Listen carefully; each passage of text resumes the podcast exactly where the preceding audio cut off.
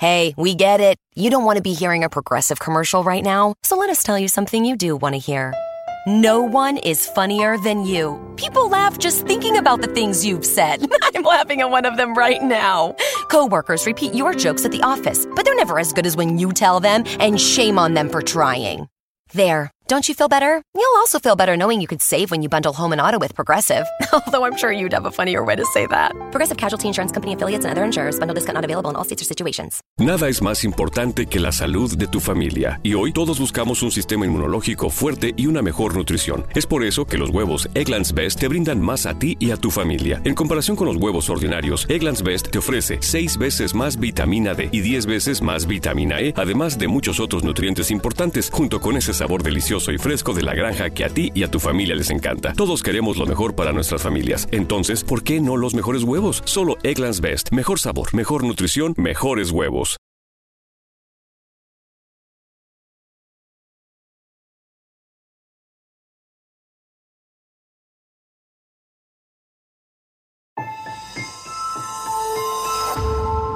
Durante años, se pensó que el Yeti vivía en los Himalayas.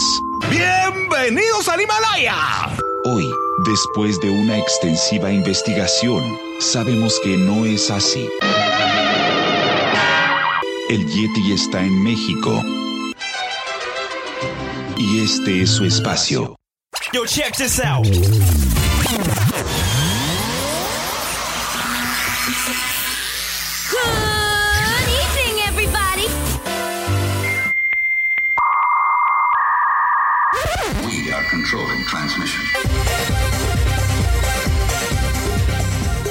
Estás escuchando la nueva temporada de La era del Yeti.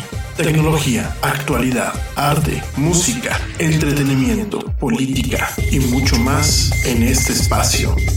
La era del Yeti.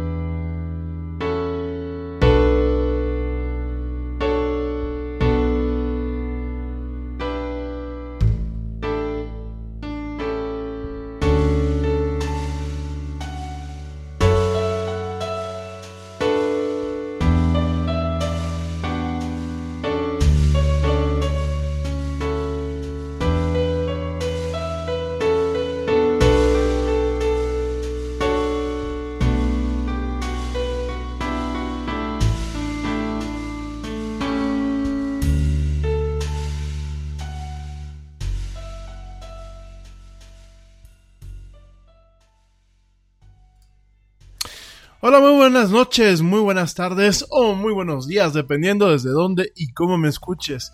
Como siempre, te doy la más cordial, la más cálida y la más sincera de las bienvenidas a esto que es el programa más de pelos de la radio, la era del Yeti. Yo soy Rami Loaiza y como siempre te voy a estar acompañando a lo largo de estas dos horas para platicar de mucha tecnología, mucha actualidad y muchas, muchas otras cosas más.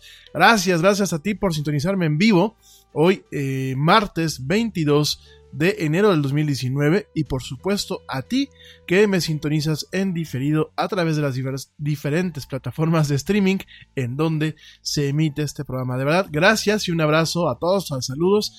Oigan, pues hoy vamos a estar platicando. Una disculpa por la demora. Andamos aquí corriendo de un lado para otro. Una disculpa. Pero bueno, creo que vamos a sacarle jugo a este tiempito que tenemos para poder sacar la agenda del día de hoy.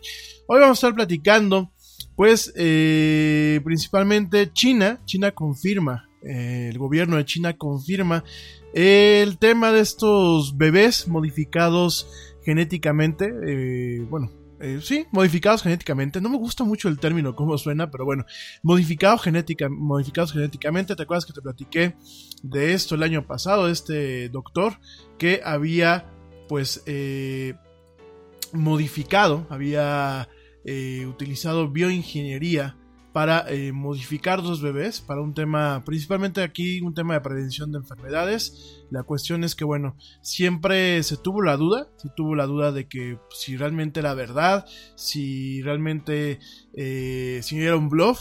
Y al final, bueno, pues se confirma, se confirma de que sí, efectivamente se modificaron estos dos bebés y aparentemente pues vienen más. Vamos a ver qué es lo que pasa en este sentido, sobre todo qué consecuencias habrá para este médico y qué cuestiones ocurrirán a partir de la posibilidad de alguna forma eh, pues ya accesible, ya no es una fantasía la ciencia ficción, ya es algo que es factible y que es plausible, pues ¿qué sucederá ahora?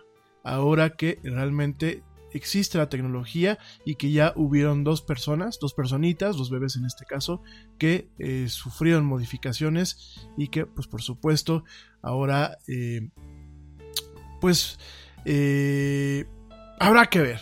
Se me fue la idea de lo que iba a decir al final, pero bueno, ya, ya platicaremos de esto en un momento más. De verdad es que es un tema digo, a mí me emociona, por un lado me emociona, sobre todo como hombre que me considero de ciencia, me emociona mucho el tema de que a lo mejor en algún momento se puedan curar enfermedades genéticas, pero a qué costo, ¿no? Y en este caso, pues es el tema de dos bebés que pues ni no pidieron la modificación, ¿no? No pidió que eh, se, metieran con su código genético y realmente pues no sabemos cuál, eh, cuál va a ser el porvenir de esta modificación, de esta eh, cuestión que hubo ah, pues antes de que nacieran.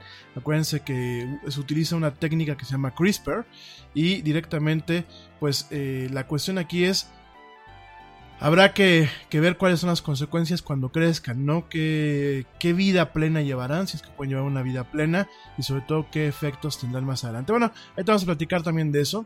También de lo que vamos a estar platicando el día de hoy, pues es la nota, esta nota que yo creo que ahorita ya le está haciendo ruido y, ruido y ruido y ruido por todas partes a lo que es el tema de eh, la película Roma, esta película que eh, dirigía por el, director, bueno, dirigida, escrita, eh, la fotografía también la dirigió él, la edición también la hizo él, muy al estilo de grandes como Tarantino y como el mismo Stanley Kubrick. Eh, pues esto fue hecho por el director Alfonso Cuarón. Vamos a estar platicando el día de hoy sobre los Óscares, sobre las nominaciones de los Óscares. En este caso, bueno, pues eh, Roma tiene 10 nominaciones. La verdad es que pinta interesante cómo, cómo va, a estar el tema de los Óscares este año. Y también por primera vez pues estamos viendo una película de superhéroes nominada, ¿no? En este caso vamos a tener lo que es directamente eh, Black, Panther, la Pantera Negra, eh, también está nominada. Entonces, bueno, viene, viene un tema ahí bastante polémico. De hecho, la gente se enojó un poco por el tema de Roma, la gente también se enojó un poco por el tema de Black Panther. Creo que aquí hay que hacer un parteaguas, ¿no? Creo que hay que enfriarnos Eh, y bueno, una cosa es que a lo mejor no nos puedan gustar las películas y otra cosa es que a lo mejor no se merezcan quizás el Oscar, ¿no? Pero igual vamos a hacer un análisis porque también hay que reconocer que la academia en los Estados Unidos en ocasiones responde más a intereses políticos eh, que más que nada un tema de crítica eh, cinematográfica y de arte. Y también yo tengo que retomar mis palabras hace algunas emisiones, porque si no lo hiciera sería un hipócrita. También tengo que retomar el decir que también, como en su momento lo dije, mucho del crítico de cine es director de cine frustrado, ¿no? Entonces realmente la crítica últimamente no se alinea como se debe de alinear en ocasiones con lo que es la opinión realmente de la gente. Hay películas que la crítica las pone muy mal y hay y a la gente le gustan mucho. Entonces, bueno, aquí viene un debate que vamos a estar platicando el día de hoy acerca de eso un poquito, ¿no? Sobre todo, bueno, pues a entender cuáles son las películas nominadas en los Oscars, qué se puede esperar, qué representa y qué representaría el caso en donde ambas películas, ya sea eh, Pantera Negra eh, o bien Roma, pues ganaran alguno de los premios, ¿no? Sobre todo porque, bueno, directamente Black Panther está nominada como la mejor, al Oscar para la mejor película, ¿no? Entonces, bueno, vamos a estar platicando de este tema también. Creo que es un tema interesante. También vamos a platicar de la caída de WhatsApp, sobre todo porque empiezan a correr teorías conspiracionales no, realmente parece ser que fue un tema técnico, pero bueno, vamos a platicar un poquito y vamos a tratar de hacer un vínculo, eso sí, un vínculo con eh, cambios en su infraestructura como el del día de ayer que se anunció, este tema para evitar el forwarding, el reenvío a más de cinco personas, bueno, vamos a estar platicando de este tema. También vamos a estar platicando un poquito de Thor, no de Thor, no de Thor este, de los Avengers y de Marvel, sino Thor, esta plataforma de anonimización digital. Eh, me parece muy relevante, sobre todo algunos amigos de Venezuela por ahí me han estado mandando sutilmente algunos mensajes. Entonces vamos a platicar un poquito de cómo funcionan esas plataformas, cómo protegerse, cómo permiten, pues más que nada muchas veces tener una comunicación hacia el exterior, sobre todo cuando tienes bloqueos, bloqueos que pueden ser eh, gubernamentales, bloqueos que pueden ser eh, de empresas, bloqueos en general. Entonces vamos a estar platicando esto, qué repercusiones pueden tener, em, qué representa el tú arrancar en ocasiones en tu navegador Tor obviamente que tiene, tiene ciertas, puede llegar a tener ciertas repercusiones, sobre todo cuando pues eres un blanco, eh, un, objetivo, un blanco, o eres alguien que te pueden estar siguiendo, o en tu país pueden haber herramientas que realmente estén buscando un tema de censura activa. Entonces vamos a estar platicando de estos temas. Y bueno, también vamos a estar platicando de temas algo un poco más leves, ¿no? Por ahí tenemos un tema en donde probablemente la última versión de Android ayude a que las operadoras de telefonía móvil pues sean un poquito más encajosas, como decimos aquí en México, sean un poquito más encajosas con los usuarios de sus servicios, sobre todo al no permitir hacer algunos cambios o algunas modificaciones a su teléfono eh, por parte de lo que son las tarjetas SIM. No hay que recordar que a nivel mundial los teléfonos cuando los compras con una operadora directamente, eh, ya en México ya no, pero bueno, en otras partes vienen con un subsidio. Obviamente ese subsidio te ata a un contrato forzoso de 12 o 24 meses en donde tú tienes que permanecer sí o sí con esta empresa y eh, además de eso eh, usualmente hace que los teléfonos vengan bloqueados. ¿Qué significa que vengan bloqueados? Que solamente se pueden utilizar con el operador que te vendió el aparato. Entonces, vamos a estar platicando este tema, eh, sobre todo la postura que toma Google, que siempre fue una empresa que decía que do no evil, es, no seas malvado, sobre no un contraste de lo que es Microsoft. Y bueno, ya sabemos que desde hace unos años ha cambiado su postura y aquí de alguna forma también entiendo que esta funcionalidad, pues obviamente es para buscar hacer más atractivos los, los teléfonos Android a nivel, eh, a nivel comercial con las operadoras, ¿no? Más atractivos en temas de comercialización y de captación del mercado. Pero bueno, vamos a platicar qué puede significar esto para el usuario y bueno, realmente qué postura o qué mala medida pues puede, puede tener en este sentido lo que es directamente esta nueva versión de, eh, de Android. ¿no? Igual vamos a platicar directamente pues qué operadores aquí en México venden sus teléfonos liberados y cuáles no. Esto también es muy importante, sobre todo para que sepas que muchas veces pues esa oferta o ese teléfono de prepago que compraste muchas veces no lo vas a poder liberar fácilmente o bien trae un bloqueo que te puede ser engorroso al momento de quererle poner otro, otra línea, otro chip SIM, ¿no? Directamente. Entonces vamos a estar platicando de este tipo de cuestiones el día de hoy. También por ahí tenemos un wearable, un wearable, un, un dispositivo usable. Ya hemos platicado de los wearables, que son prácticamente los smartwatches. Pues el día de hoy vamos a platicar de un wearable que directamente es un termostato para tu cuerpo. Yo sé que suena muy raro, pero bueno, vamos a estar platicando también de este tema el día de hoy. Pues estoy más hoy aquí en la era del Yeti. No te despegues. Te recuerdo siempre en nuestras redes sociales, facebook.com diagonal la era del Yeti, Twitter arroba el Yeti oficial, Instagram arroba la era del Yeti. Ya estamos también en YouTube como la era del Yeti. Si tú quieres escuchar el programa, quieres suscribirte al canal y por supuesto quieres hacer algunos comentarios, también lo puedes hacer a través de ahí. Y por supuesto, ayer como te lo comentaba, tenemos ya una plataforma que se llama... Eh, eh, se me fue el, nombre de la plataforma. ¿De qué me pasa? Hoy ando desconcentrado. Eh, se llama Discord bueno, ya lo dije el día de ayer, Discord es un servidor, es un servidor que se utiliza principalmente para gamers. Y bueno, en este servidor tenemos ya una, digámoslo así, pues el esbozo, los cimientos para una comunidad alejada de Facebook, donde, bueno, realmente se pueda platicar a gusto, sin cuestiones en donde, bueno, pues Facebook pueda monitorear lo que, lo que platicamos, lo que decimos, lo que hacemos. Una comunidad muy diversa. Tenemos no solamente el chat para directamente para cuando estamos en el programa, sino también tengo, eh, habilitamos pues algunos canales para hablar de temas, obviamente relacionados a lo que es la era del Yeti, por ejemplo, tecnología, arte popular, eh, cine, ciencia, pero, pues al final del día, canales diversos y un canal general, sobre todo pues, para el tema de hacer amistades con ustedes. Entonces, nada más para que lo sepan, esto es como un parte de un plan en donde, bueno, como yo te lo decía el día de ayer, vamos a empujar para hacer un cambio, un cambio directamente eh, a finales de este año o a principios del que viene, de pues tratar de dejar Facebook lo más pelón de mi presencia, no solamente como Yeti, sino eh, como Rami Loaiza.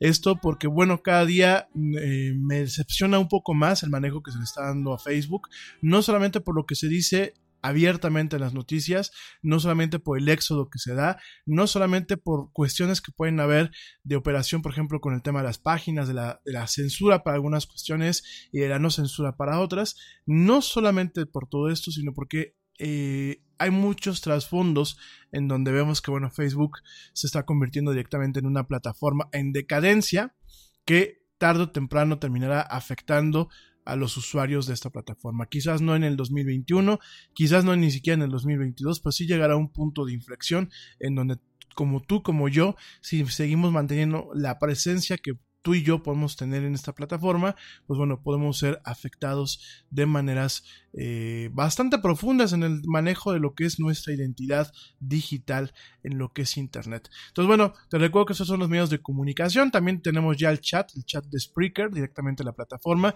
Por aquí hay gente que me está preguntando que para cuándo la aplicación, que yo había dicho que a principios de este año la vamos a tener listo, una aplicación directamente para escuchar lo que es la era del Yeti, directamente para un tema de un chat directo eh, con, con, con, lo que es el programa.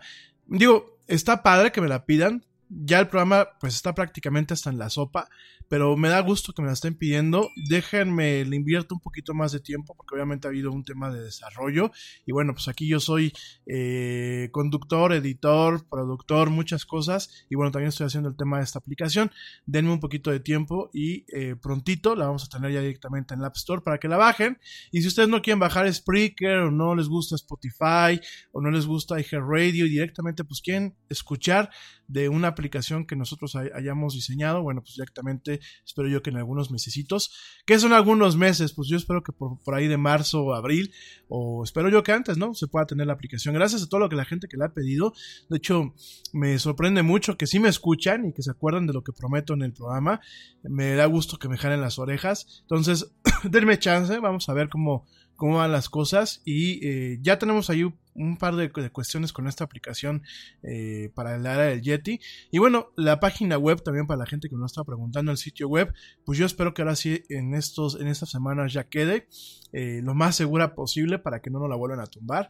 Entonces, bueno, pues ya para que también podamos tener ahí un punto de enlace, pueda yo directamente pues compartir notas que se vayan generando pues dentro de lo que es este tema editorial de aquí de la del Yeti y bueno pues directamente entrar un poco más en contacto con ustedes y realmente convertirse en una plataforma, ¿no? Una plataforma que debe de ser. Oigan, pues el día de ayer no mandé saludos ni a mi, ni a mi buen amigo Ernesto Carbón ni a mi buen amigo George de Negra. Les mando un saludo y un abrazo. Son parte del equipo del Yeti. Eh, que nos echa la mano de una u otra forma, pues ya ven que Ernesto no estuvo ayer aquí, probablemente esté el jueves con nosotros, si no ya estará el próximo lunes para platicarnos del tema de los deportes. También saludos a los papás del Yeti, que son parte del equipo, ya sea con los jalones de oreja o con algunas acotaciones cuando yo empiezo a meter la pata, pues agradece mucho. Saludos también porque me dicen que me he visto muy despota estos días. No, para nada, yo saludo a todo el mundo, que a veces intento acotar para no se me vaya mucho el tiempo en saludos y en, agradecimientos, bueno, también para no caer en temas de redundancia, ¿no? Pero siempre me acuerdo de ustedes y bueno, hay preguntas que en ocasiones no solamente contesto a través de Messenger, sino directamente también a través del de, micrófono. Entonces, pues también no se me sientan. Saludos a Dani Arias, que ya sé que me está escuchando. Saludos a Ale Dresler, que dice que ya no valoro sus desveladas. No, ¿cómo crees, mi Ale? Claro que las valoro, te saludo y, y aprecio y agradezco que, bueno, me, escuches desde, Alemania, una paisana que está por allá, pues, eh, demostrando los fregones que somos los mexicanos. También, eh, por supuesto, saludos a mi familia que me escucha no solamente aquí en México, sino también que me escucha allá en Israel, a mi tío Salo y a mi tía Clara, que son los, realmente los únicos que me escuchan por allá. Eh, saludos a mi familia en León, por supuesto que me acuerdo, por supuesto que siempre agradezco. Saludos a mi amigo eh, Lupillo Corona, que también sé que por ahí me, escucha, y a sus hijas, que son también un, par de talentos entrañables. Les mando un fuerte saludo. Y en general, bueno, pues le mando saludos a todo el mundo. A veces no alcanzo a decir nombres. Sé que también luego hay amigos que me escuchan y me dicen, este, luego no me mandan saludos, no, sé que me escuchan, pero luego se me olvidan.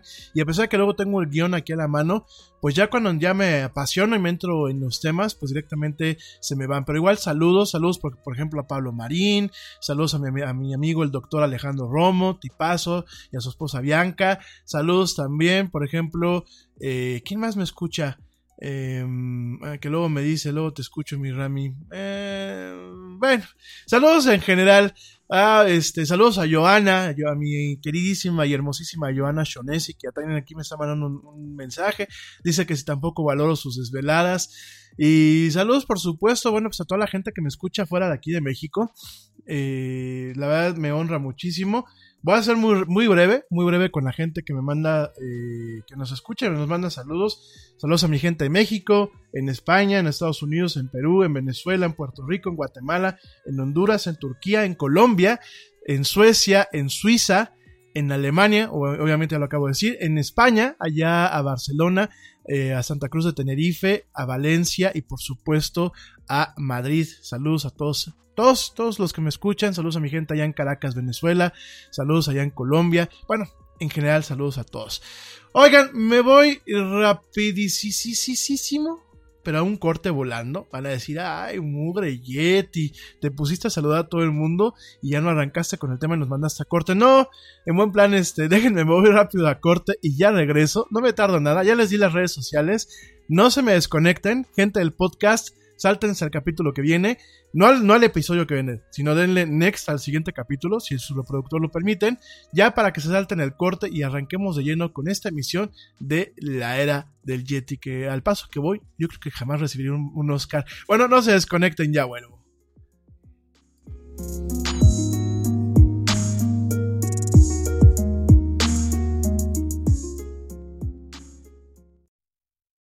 Yo, check this out.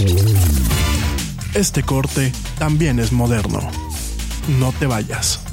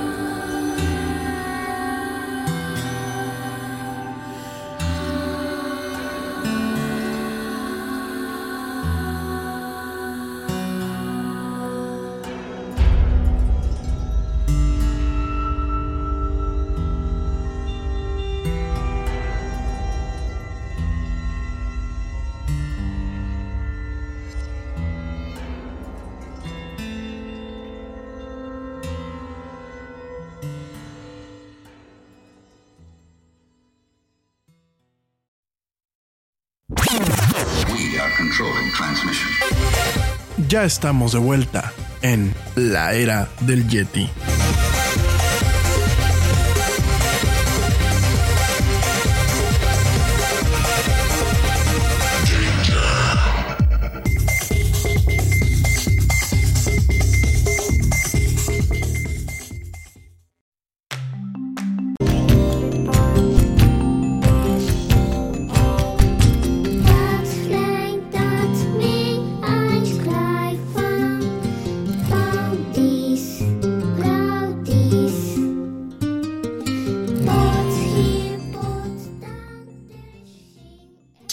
Estamos de vuelta en esto que es la era del Yeti. Gracias a todos por escucharnos todavía.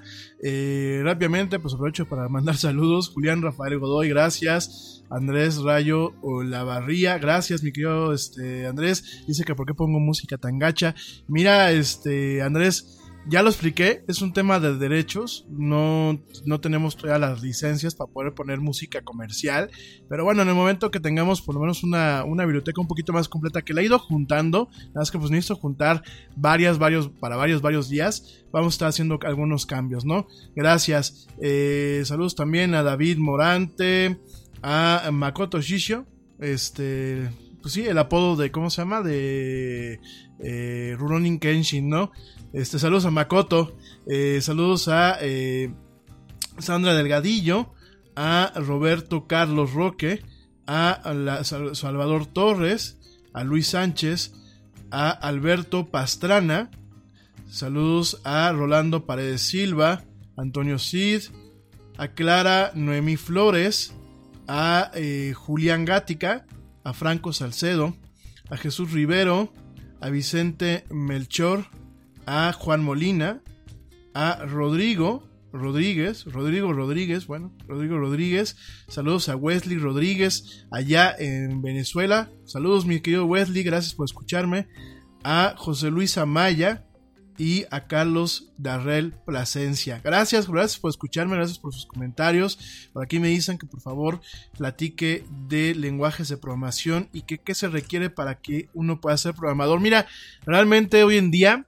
eh, principalmente lo que se necesita es que tengas apertura para aprender cosas nuevas, que tengas un poquito de capacidad de abstracción, que creo que todo el mundo lo tenemos, y que realmente tengas el compromiso para sentarte a aprender cosas, ya sea que lo hagas directamente dentro de un entorno universitario o lo hagas por tu cuenta, porque hoy en día muchos de los grandes programadores y muchos de los coders, los que escriben código y eso, no se hicieron en la carrera de ingeniería en sistemas, ¿eh? ni se hicieron en la carrera de informática, ni de, ni, de mecatrónica, ni de muchas de estas cosas, ¿no? Por supuesto, las carreras te dan una base teórica y te fundamentan muchos conocimientos, además de darte ciertas herramientas enfocadas al pensamiento y a la investigación. Sin embargo, hoy y siempre muchos de los grandes programadores no han sido de universidad, ¿no? Por ejemplo, Bill Gates, pues dejó la universidad, eh, este señor David Perry, David Perry que fue el fundador de Shiny Entertainment, que fue esta empresa que en su momento hizo este juego que fue mítico para las consolas viejitas, este Airworld Gym, pues directamente David Perry, él también empezó como lo pintaban directamente en la en la película de Bandersnatch de eh, Black Mirror que vimos en, Netflix, directamente son gente que son eh, pues gente que se ha hecho ellos mismos, ¿no? O sea, que ellos directamente han sido autodidactas y aprendieron a programar por ellos, no son personas que han aprendido a programar en, las carreras, ¿no?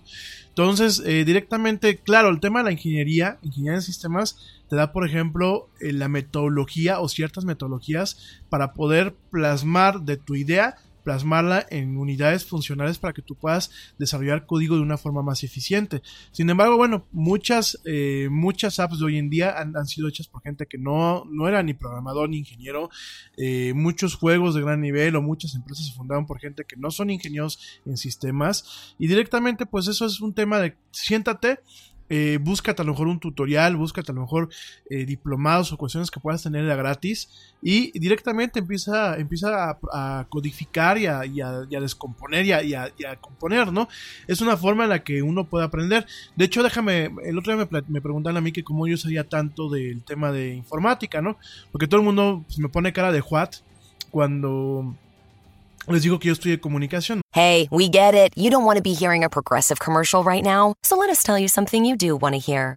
You are intelligent. You make all the right decisions. You were smart before smart was cool, and you made it cool again. You have a wealth of knowledge, and you are so very clever. I bet you already knew I was going to say that, you genius.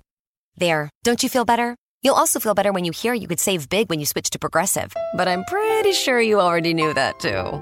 Progressive Casualty Insurance Company and Affiliates. Te preocupas por la salud de tu familia y hoy un sistema inmunológico fuerte y una mejor nutrición son más importantes que nunca. Es por eso que los huevos Egglands Best te brindan más a ti y a tu familia. En comparación con los huevos ordinarios, Egglands Best te ofrece 6 veces más vitamina D y 10 veces más vitamina E, además de muchos otros nutrientes importantes, junto con ese delicioso sabor fresco de granja que a ti y tu familia les encanta. No son tiempos ordinarios, entonces, ¿por qué darle a tu familia huevos ordinarios? Solo Egglands Best. Mejor sabor, mejor nutrición, mejores huevos. Yo soy comunicólogo y este y realmente siempre mi especialidad, de hecho mi maestría, pues es en producción de cine, radio televisión. ¿Por qué el tema de la computación? Bueno, porque desde pequeño a mí siempre me gustó, como siempre lo he dicho aquí en este programa, saludos a mi primo Edgar, aprovechando, pues parte de que yo traía como que el bichito, siempre, siempre me gustan las computadoras, siempre fui como un niño muy nerd, el tema de los robots y ese tipo de cuestiones desde muy niño, desde que tengo uso de razón. Y en parte, bueno, pues eh, mi primo, mi primo Edgar, que él sí estudió ingeniería en sistemas, pues yo cuando siempre iba a su casa siempre, siempre estaba en la computadora, ¿no? Siempre estaba haciendo cositas, hacía sus circuitos, hacían prácticas y ese tipo de cosas. Entonces, bien o mal, pues yo siempre andaba ahí de pinches escuincle metiche, ¿no? Y la verdad se le, le agradezco que no me haya, no, no se haya nunca desesperado mi primo, ¿no? Entonces, pues él un poco me empezó a enseñar y me dio ciertas bases para aprender a usar este, las computadoras. Eso sumado a la pasión que yo tuve, más el apoyo que mis papás me dieron, porque bueno, mis papás siempre fueron pues bastante condescendientes y siempre en ese sentido, pues todo lo que fuera un capricho de superación personal me lo, me lo cumplió en su momento. Pues el tema de las computadoras también pues siempre me apoyaron, ¿no? En su momento me compraron enciclopedias, libros, eh, más adelante me compraron a mí una computadora, me, me, me pagaban la primera eh, enlace a internet, cuando yo todavía agarraba y bloqueaba las líneas hace ya muchos ayeres, cuando todavía puse el enlace de dial-up. Entonces, pues bueno, de ahí le dediqué mucho tiempo. La verdad es que yo fui aprendiendo, descomponiendo cosas, porque fue como la, fue la única forma en la que yo aprendí. Eh, después de formatear 20 veces una máquina, pues ya algo aprendes. O después de pelearte con Windows, pues ya por ahí de la, de la vez, pues vas aprendiendo cosas, ¿no? Sobre todo a mí me tocó aprender cuando todavía no había Google como lo tenemos ahorita, ¿no? Entonces mucha de la resolución de los problemas era pues tipo Doctor House, ¿no? Oye, se te está muriendo el paciente, pues bueno, este, ya le picaba y le picaba y, y al, último, pues digo, no quiero este, tampoco eh, echarme muchos guayabazos como decimos eh, aquí en México, pero ya el último muchas veces, ya cuando veía yo que la máquina estaba muerta que ya algo no salía y que a lo mejor duraba un par de días sin funcionar, háganse de cuenta que en la madrugada me despertaba y decía, ya sé qué es, ¿no? Y ching, la arreglaba. Y siempre se me dio el tema de las computadoras, las máquinas, se me han dado siempre, o sea, yo a mí me puedes poner enfrente una, eh, por ejemplo, una, yo me acuerdo cuando estaba estudiando la carrera, ¿no? Me acuerdo que la, la persona que tuvimos que nos dio el tema de taller de televisión. Bueno, no taller de televisión, creo que era taller de postproducción. Porque taller de, la, televisión lo hacía un cuate que eh, no le guardo buenos recuerdos porque eh, me quiso reprobar por un equipo en el que nos met- él hizo los equipos, mi equipo no trabajaba. Creo que la gente que eh, pues sí hacíamos chamba, pues tratamos de sacar varias veces las prácticas. Y él se enojó y por un lado lo entiendo, pero la verdad que siempre teníamos como que ciertos conflictos con él con el tema de las calificaciones, ¿no? Entonces, no, lo tuve con otra persona que era tres cuartos de lo mismo. De hecho, eh, él nos daba, creo sí, edic- eh, postproducción de video, ¿no? Y me acuerdo que había un, sistema en la Universidad del Valle de México, cuando yo estudié parte de la carrera en, en- en México, porque otra parte la estudié en España. eh, me acuerdo que había un sistema que se llamaba Screenplay, porque la única isla con Avid, ahí en la VM, en el campus Tlalpan, te estoy hablando ya de hace algunos años, solamente era para la gente que tomaba eh, posgrados. Para los de la licenciatura era como algo prohibido y ni- no te podías ni acercar porque te veían feo, ¿no? Entonces teníamos unas máquinas horrorosas que se llamaban Screenplays, que el Screenplay eh, tú lo conectabas a una casetera, era una pequeña computadorcita con su disco duro y todo, con un sistema operativo pues, que era propio del sistema y, directamente pues este hacías una captura prácticamente en tiempo real, eh, hacías una edición que prácticamente cuando apagabas la aplicación se, se perdía y ya que tenías pues de alguna, de alguna forma hecha la edición, tú lo vaciabas directamente en la casetera y ya tenías tu edición, ¿no? Entonces, este, mm, realmente no quiero, no quiero tirar a nadie, pero realmente no nos dio las, no nos enseñó realmente a utilizar el sistema como, como realmente deberías, o sea, nos enseñó lo básico, pero realmente el sistema era para más. Entonces, bueno, pues el nerd, el nerd que era yo, pues, me senté, empecé a ver, investigué en internet, me bajé el manual y bueno, ya eh, con el manual en mano, pues fundamenté algunas cosas que ya había yo ahí picado, ¿no? No con esto quiero decir, ay, es un Sheldon Cooper, soy una lumbrera, pero bueno, siempre se me dio este tema de la computación. Eh, después, pues me empecé a preparar ya un poco de profesionalmente, aunque no estudié la carrera, he estado tomando certificaciones, he estado tomando diplomados, eh, no dejo, obviamente en primer lugar, pues ahorita ya tengo un compromiso con mi audiencia, tengo que estar lo más actualizado posible para yo no decir tonterías y realmente transmitirte información lo más veraz, no solamente la nota, sino la capacidad de desmenuzar la nota, comentarla y criticarla, ¿no? Y por otro lado también, pues porque puede ser un día el día de mañana puede ser una salida, ¿no? Si el día de mañana, digámoslo así, pues empleos como ser locutor de radio, eh, de pronto nos los quita una inteligencia artificial, ¿no? Como ya está pasando en China con los, los, este, eh, bueno, no locutores, los presentadores de noticias en la televisión. Ya hay un, un presentador de noticias que es totalmente virtual. Entonces, bueno, si el día de mañana, pues un, eh, los, los comunicólogos nos quedamos sin chamba, ¡ja! Una- un, un puesto más que nos quitan, ¿no? Bueno, este, sí, porque prácticamente los comunicólogos pues no tenemos chamba, ¿no? Pero no es por culpa del mercado, ¿eh? es por culpa nuestra. Como profesionales creo que hemos fallado en muchas cosas. Entonces, este, si en algún momento pues se ponen las cosas picudas en ese tipo de cuestiones, pues por lo menos en el tema de programación, gerencia de sistemas y todo ese tipo de cuestiones, pues ya la libro, ¿no? Este, entonces pues es lo que se me ha dado, o sea, la verdad siempre ha sido como que una pasión y pues mis tiempos libres los aprovecho en este tipo de cuestiones. Dice Alondra, Alondra Ibarra, saludos Alondra, dice que si tengo novia o estoy comprometido. No, no tengo novia, pues sí estoy comprometido. Tengo un chorro de compromisos, tengo que pagar la letra del coche, pagar el agua, pagar las deudas en las tarjetas. Digo, no, como dicen, solterito y a la orden, mi querida Alondra. Oigan, pues ya vámonos con los temas, porque ya fue media hora de estar aquí, este, balbuceando en el radio. Y ahora todos van a decir que estoy galileando. Este, digo que por un lado sería padre, ¿no? Que pronto este, me den chamba en un programa de esos mañaneros y, y- y intentemos subir un poco el nivel, ¿no? Pero bueno, en el tema, ya me voy, ando muy simplón el día de hoy.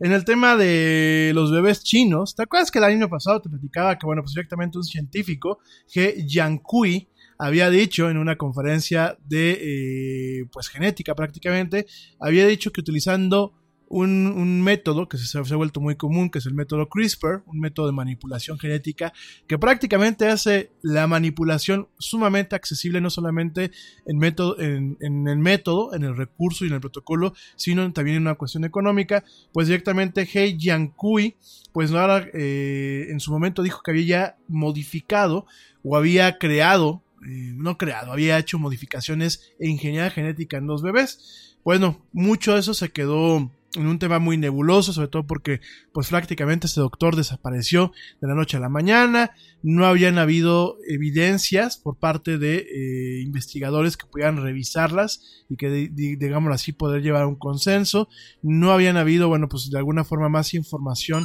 a profundidad sobre este tema, sin embargo, pues directamente eh, el gobierno chino, a través de sus investigadores, pues han salido a declarar que directamente, pues este señor, este doctor He Yankui, efectivamente el señor, en base a investigaciones que hizo el gobierno chino, pues directamente creó los dos bebés que eh, eh, bueno, de alguna forma, dos bebés creados por ingeniería genética o que fueron modificados a través de ingeniería genética, ¿no?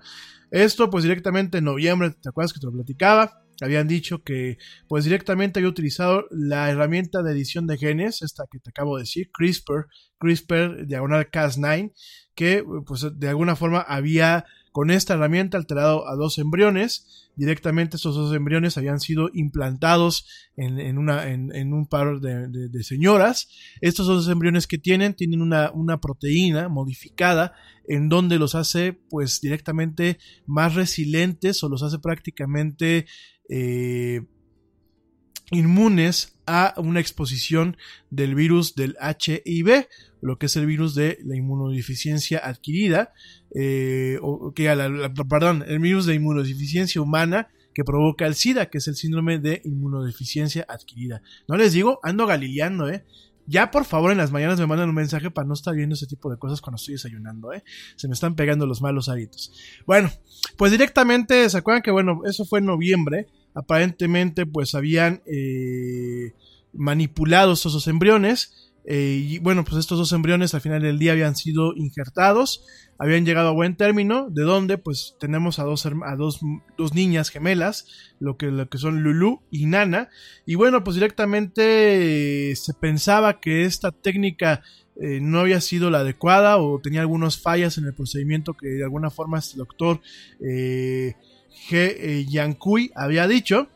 Pero todo había quedado pues probablemente en un tema ficticio, ¿no? Mucha gente nos cuestionamos si realmente había sido cierto, mucha gente eh, del gremio científico directamente había dicho que bueno, pues esto no había sido posible, pero bueno, hoy eh, una investigación preliminar por autoridades en la provincia de Guangdong, donde bueno, pues este doctor trabaja y donde hizo sus, sus experimentos, confirma el nacimiento y directamente, eh, bueno, el nacimiento de estos dos niños, de estas dos, de estas dos niñas, eh, Lala y Lulu y Nana. Y bueno, directamente dice eh, esta investigación que las investigaciones de G defiaron, bueno, este, defiaron, ¿no les digo? Traduciendo directamente la nota, retaron o no, perdón, rompieron, rompieron lo que son las prohibiciones gubernamentales en torno a las cuestiones de bioética y directamente eh, esta investigación no se hizo en bien, en bien pues del gobierno ni en bien de la nación allá en China, sino directamente en una búsqueda de fama personal y ganancia personal. Esto, bueno, pues directamente lo reporta, lo reporta directamente la eh, agencia de noticias china, Xinhua, el día de hoy en una, en una nota de prensa en inglés y este reporte, bueno, pues directamente pintan pinta la imagen de un científico loco, de un científico solitario que eh, juntó dinero eh, con sus propios, sus propios recursos eh, y utilizando, bueno, pues prácticamente recursos también de su propia bolsa y eh, directamente juntó dinero, eh, o falsificó algunos documentos de revisión éticas para poder llevar a cabo sus experimentos y pues directamente hizo estos experimentos sin aprobación gubernamental, eh, saltándose todas las bardas y brechas éticas, que bueno, ya hay que decirlo que si un país como China, en donde el tema de los derechos humanos no es eh, totalmente eh, ejecutado de forma adecuada como lo manejamos aquí en México, bueno, pues directamente eh, pues están enojados los chinos, el gobierno chino, por estos rompimientos a estas reglas bioéticas y probablemente pues estemos eh, viendo a este científico chino que muy probablemente pues sea víctima de eh, penas, penas y un proceso legal muy, eh, muy punitivo, sobre todo, y, bastante profundo allá en China, ¿no? Hay que recordar que, bueno, pues allá el, el lago de la justicia china no funciona como la justicia en otros países, ¿no? Entonces, bueno, pues esto habrá que ver cuáles son los cargos, los cargos que directamente eh, le van a imputar a este señor. Habrá que ver eh, si realmente la modificación que se hizo fue una modificación efectiva. Y habrá que ver pues las consecuencias no solamente de salud sino obviamente sociales este estigma social que le podrá ocasionar a estas dos niñas. Pues habrá que ver cuáles son las consecuencias no por un lado me gusta pensar y me gusta ser optimista que eh, puede ser el principio con toda la polémica que puede haber con todo este tema que puede eh, devenir a partir de bueno pues de un juicio que se le haga a esta persona y de todas las cuestiones que pueda enfrentar a pesar de todo el escándalo internacional me gusta pensar y quizás porque yo soy un optimista muy en el fondo, muy en el fondo del corazón del Yeti es un optimista. Por supuesto, el 90% del Yeti es negativismo y crueldad pura y dura. Pero bueno, muy en el fondo tengo yo mi lado optimista. No, hablando en serio, yo creo que me gustaría ver esta, esta cuestión en otros ojos. Me gustaría ver que pues es parte de un cambio, es cambio de un rompimiento de paradigmas, que de esta investigación pueden venir por supuesto un trabajo en crear un marco jurídico para el tema de investigaciones que pueden ser necesarias, pero que por supuesto no se puede romper el tema de la bioética. Pero creo que en ese sentido puede ser algo positivo y también quiero pensar que a lo mejor si su modificación fue acertada, pues puede eh, propiciar el desarrollo de, técnicas, terapias y métodos que en algún día pues, realmente nos ayuden a olvidarnos de las enfermedades, ¿no? Enfermedades como el SIDA, enfermedades como el cáncer, que cobran muchas vidas y que además son enfermedades que matan a la gente de una forma en ocasiones muy cruel y de una forma muy lenta y afectan radicalmente a sus familias. Entonces a mí me gustaría pensar que, bueno, dentro de lo malo porque por supuesto hay cuestiones malas, ¿no? ¿Cuáles son las cuestiones malas? Pues el tema de no respetar cuestiones de bioética, el tema de experimentar en, en seres que no han nacido, porque creo que pues no son voluntarios, ellas, estas dos nenas, pues no pidieron eh, que, que, experimentaran en ellas, lo cual en ese sentido, pues a mí sí me parece un tanto eh, repugnante. Pero, bueno, al final del día quiero, quiero pensar que hay esta dualidad y que, y que, y que de alguna forma podemos esperar algunas cosas mejores en ese sentido, ¿no? Que realmente pueden propiciar que eh, pues vengan cosas mejores. Me atrevo a pensarlo, ¿no? En fin, vamos a ver qué es lo que pasa, pero por lo pronto China confirma que eh, He Yankui efectivamente creó a dos bebés eh, modificados genéticamente a través de procesos de bioingeniería. Ojo, yo antes de que digan cualquier cosa, yo soy una persona que por supuesto no estoy opuesto a este tipo de cuestiones, por supuesto me emociona, pero también creo que mi emoción no puede escaparse de los lineamientos y los planteamientos que existen en el torno de la bioética. Tampoco podemos caer en esta bioética mexicana que últimamente hemos estado viendo. Por ejemplo, hay una señora que es la señora Lucía eh, Legorreta de Cervantes, que bueno, tiene, tiene, apariciones en la televisión, que bueno, ella es eh, directora de no sé qué consejo de bioética, pero obviamente tiene un sesgo que se nota a leguas, que es un sesgo netamente religioso, ¿no? Yo entiendo. Progressive presents an interview with your upstairs neighbor. Hey, it's Rick from upstairs. Yeah, I take it seriously. When I play R&B at 1 in the morning, that's me saying, "Hey, I'm here for you." And I enjoy repetitive bass lines. I only use expired batteries in my smoke detectors. Nice, right? Yeah, upstairs neighbors help people forget their troubles. Give them something else to focus on. Ooh, want to see how high I can jump? Progressive can't save you from your upstairs neighbor.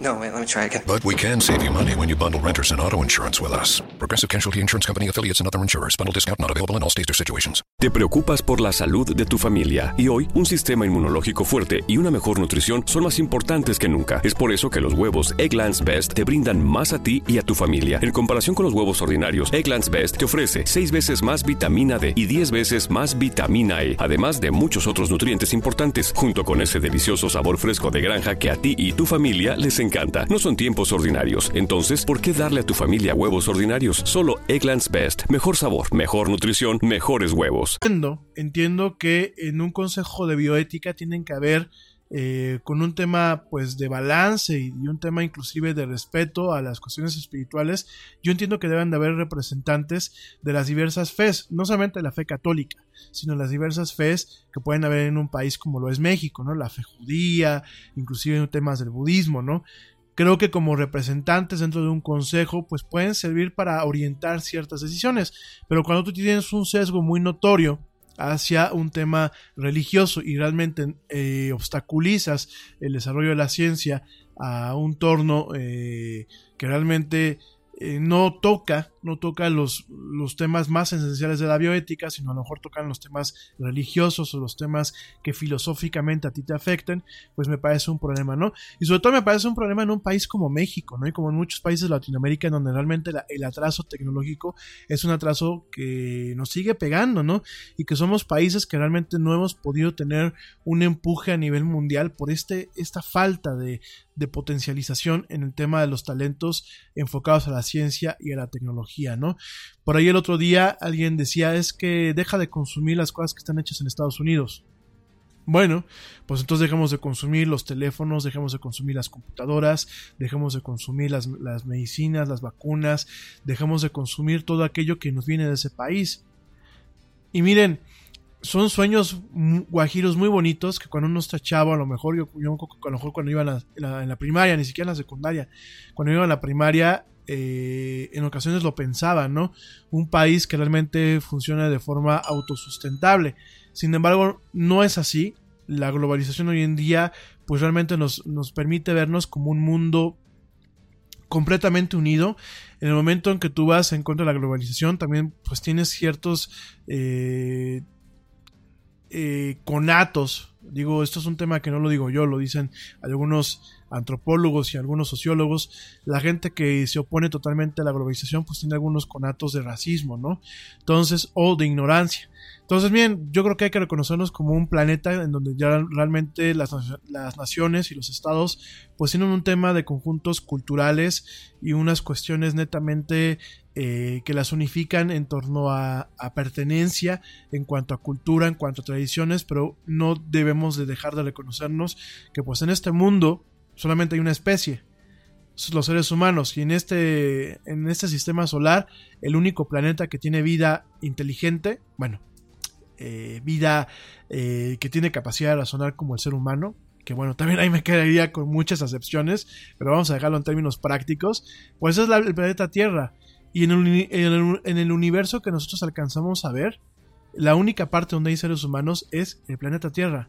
Entonces yo creo que hay que empezar a, dejarnos en ver en términos de pueblos como un tema que nos aísle y realmente vernos en términos de pueblo como una parte más de lo que es la raza humana, pero que también nos unifique, ¿no? Y empezar a ver los temas de dependencia comercial con los demás países y de, y de in- interdependencia, ¿no? Entonces, eh, dicho todo esto, bueno, pues eh, había un, alguien que me decía, pues es que hay que dejar de consumir lo, lo hecho en el extranjero. Pues sí, compadre, tienes que dejar de consumir todo lo demás, ¿no? Y eso es en parte, pues por ese tema de no había un avance en el tema eh, científico y tecnológico para que nosotros podamos decir, bueno, dejamos de comprar teléfonos de Apple. ¿Por qué? Porque en México hacemos los procesadores, México hacemos la ingeniería, México hace el sistema operativo, hace el diseño de los teléfonos. O sea, realmente todo se hace en México, ¿no? El tema de las medicinas, hay vacunas y hay cierto tipo de medicinas que eh, no las hacemos aquí en México.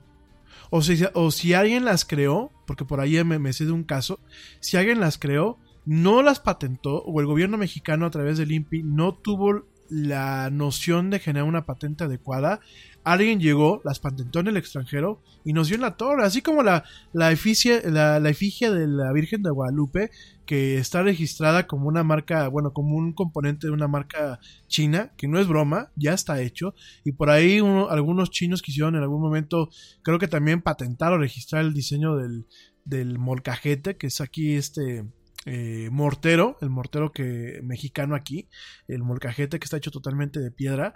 Bueno, pues directamente han habido inventos, como ya lo platicamos en su momento, como la televisión a color, como inclusive el anticonceptivo femenino, pues todo ese tipo de cosas han, hecho, han sido hechas por mexicanos y por falta de una u otra cuestión, directamente hay otras empresas que lo toman, generan la patente y adquieren los derechos de comercialización.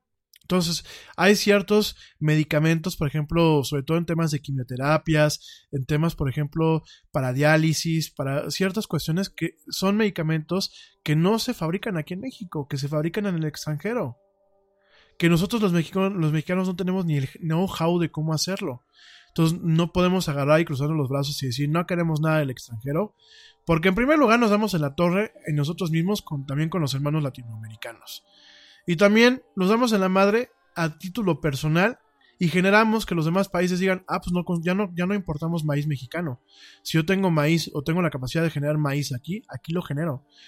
Es como hay países como Israel que tienen aguacate, que el aguacate no los miento, ¿eh?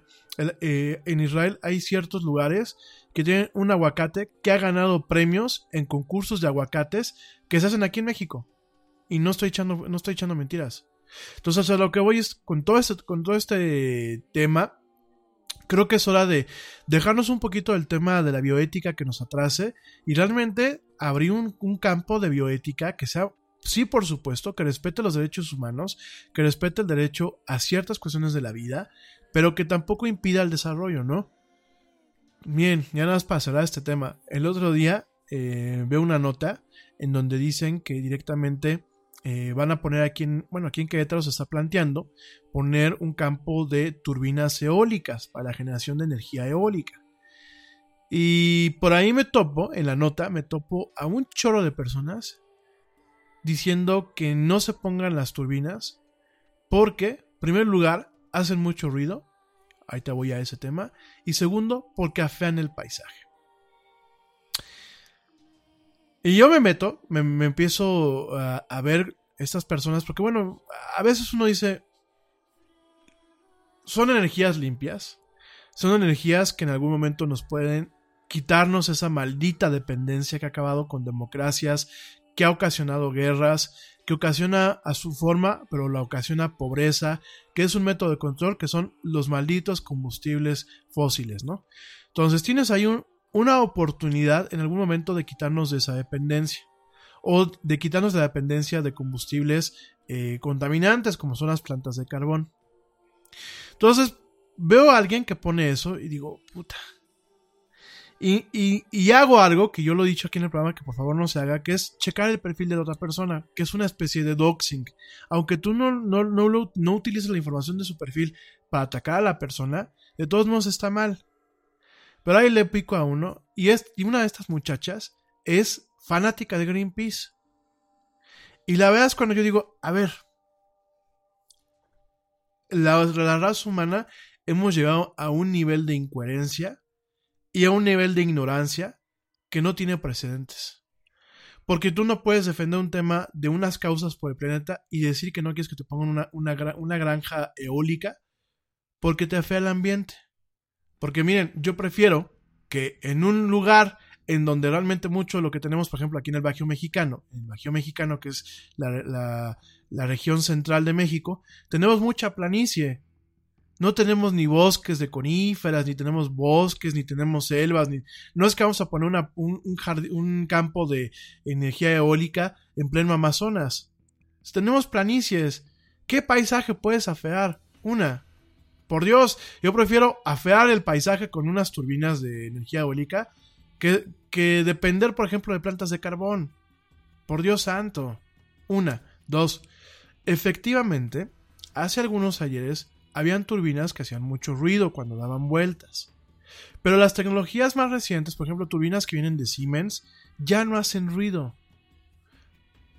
Hacen ruido cuando el, cuando el viento pega por ellas, pero hacen el mismo ruido que hace el viento. Además, en buen plan, digo, aparte de que ya no tienen, eh, tienen ya supresores de sonido, y no lo estoy inventando, echen un ojo a las, a las turbinas de Siemens y las mismas de General Electric, echen un ojo a estas turbinas eólicas. En buen plan, gente. En un lugar donde hay principalmente eh, planicias, ¿hay a quién le va a afectar si luego no hay ni casas a la redonda? Me dice por aquí Manuel Herrera, me dice, sí, pero lo que donde muchas ponen estos, estas turbinas son en sembradíos que podían servir. A ver, Manuel, yo coincido contigo. Miren, vamos a pensar que realmente fueran sembradíos que están produciendo. Ahí voy de acuerdo, ahí no se ponen. Pero a ver, vamos a ser también muy fríos. ¿Cuántas veces no vamos en la carretera, aquí mismo en el Bajío, y vemos sembradíos que no tienen ningún uso? Tienen, hay, hay ejidos aquí en México, que el ejido, bueno, pues es un tipo de, de, terreno. Eh, hay ejidos, en buen plan, gente, que no se utilizan. Y miren, de que se utilizan para seguir expandiendo las ciudades y tener un tema desmedido de explotación demográfica y de explotación urbana, pues mejor que pongan unas pinchurrientas turbinas ahí, que pueden ayudar realmente a tener que dejar la dependencia que se tienen de las, eh, de las plantas de, de, de, energía que utilizan carbón, de las, de las mismas plantas geotérmicas, porque obviamente eh, una planta geotérmica no contamina, ojo, no contamina, pero el proceso de ponerla, sobre todo con técnicas viejas que tenemos aquí en México, muchas veces puede fastidiar y, y, al final del día puede contaminar el subsuelo y el suelo que está alrededor de estas plantas. Por ejemplo, es bien sabido que eh, en su momento sí tuvo un impacto ecológico la planta eh, hidro- hidrogeotérmica que está allá, no, geotérmica, perdón, eh, la, la planta geotérmica que está en los azufres, aquí en México, en una, zona que se llama los, los azufres. Por ahí hay un, un reporte que en su momento hizo la Semarnap, que el gobierno de Peña lo, guardaron muchito, lo, taparon, pero bueno, hay un, hay un reporte y hay un reporte de varias cuestiones ecologistas que a más de 20 años, bueno, más de casi 40 años que tiene esa planta geotérmica, eh, en su momento sí, sí ocasionó un impacto ambiental tremendo, ¿no? ¿Por qué? Porque aquí en México tra- trabajamos con temas eh, del año del caldo, ¿no? O sea, por ejemplo, no es mala onda, pero cuando hablamos, por ejemplo, de reactores eh, nucleares, hay gente que dice, es que los reactores nucleares y es así, así, asado, ¿no? Y hay gente que correctamente te argumenta con conocimientos, pues son eh, conocimientos que ya son, eh, son viejos. Hay reactores eh, nucleares de Siemens, volvemos a la misma, porque Siemens hace todo este tema de, sistemas y plantas para hacer energía. Hay reactores nucleares de Siemens que son muy modernos y que pueden evitar tragedias como las que pasaban, por ejemplo, en, su momento en Chernóbil, que bueno, pues lo de Chernóbil tiene eh, ya toda una vida. Eh, pueden o incluso evitar tragedias como las que pasaron allá en Japón con este terremoto y con este tsunami, que hay que recordar en Japón lo que fastidió el tema de los, reactores eh, nucleares fue principalmente que hubo un sismo y un tsunami prácticamente al mismo tiempo y que fallaron todos los sistemas de redundancia que se tenían porque no se tenían contemplados pues dos fenómenos de esta envergadura al mismo tiempo.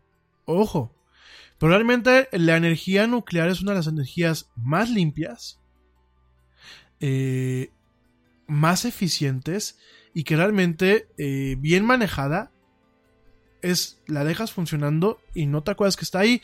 No es como los Simpsons, ¿eh? Yo sé que en los Simpsons nos gusta reírnos mucho de eh, la planta nuclear donde vemos estas torres hiperbólicas, estas torres de enfriamiento hiperbólicas, que sale el vapor y que casi casi es vapor radioactivo y nos, nos encanta reírnos de todo ese tipo de cuestiones.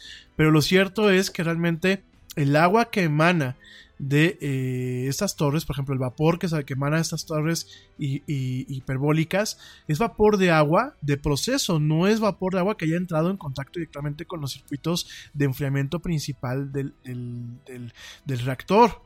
Y independientemente el, el agua que entra directamente en contacto con el reactor, con el- lo que es el combustible, esa agua no suele salir de la, del reactor nuclear, o sea, no suele salir del, del edificio. Lleva un tratamiento especial que obviamente atenúa y eh, elimina eh, prácticamente todo el tema de lo que es la reactividad con el contacto de, estos eh, de estos combustibles, ¿no? Entonces, realmente es un tema que no tenemos por qué, por qué, ¿cómo se llama? Eh, eh, asustarnos de las cosas. Me dice mi papá, me dice mi papá Fernando, dice, la primera planta de generación de los azufres fue la tecnología más eficiente que había en ese momento. Sí, papi, me, consta, me, queda claro, sobre todo porque mi papá tiene especialidad en eso, porque mi papá vendió las torres de enfriamiento que están ahí en esta planta, pero eso fue hace muchos años. No queramos recrear, eh, utilizando esa, esa tecnología, no queramos recrear eh, las mismas plantas hoy en día. Por supuesto, sigue siendo, sigue siendo una alternativa muy viable el tema de las plantas geotérmicas para la, la generación eléctrica, sí.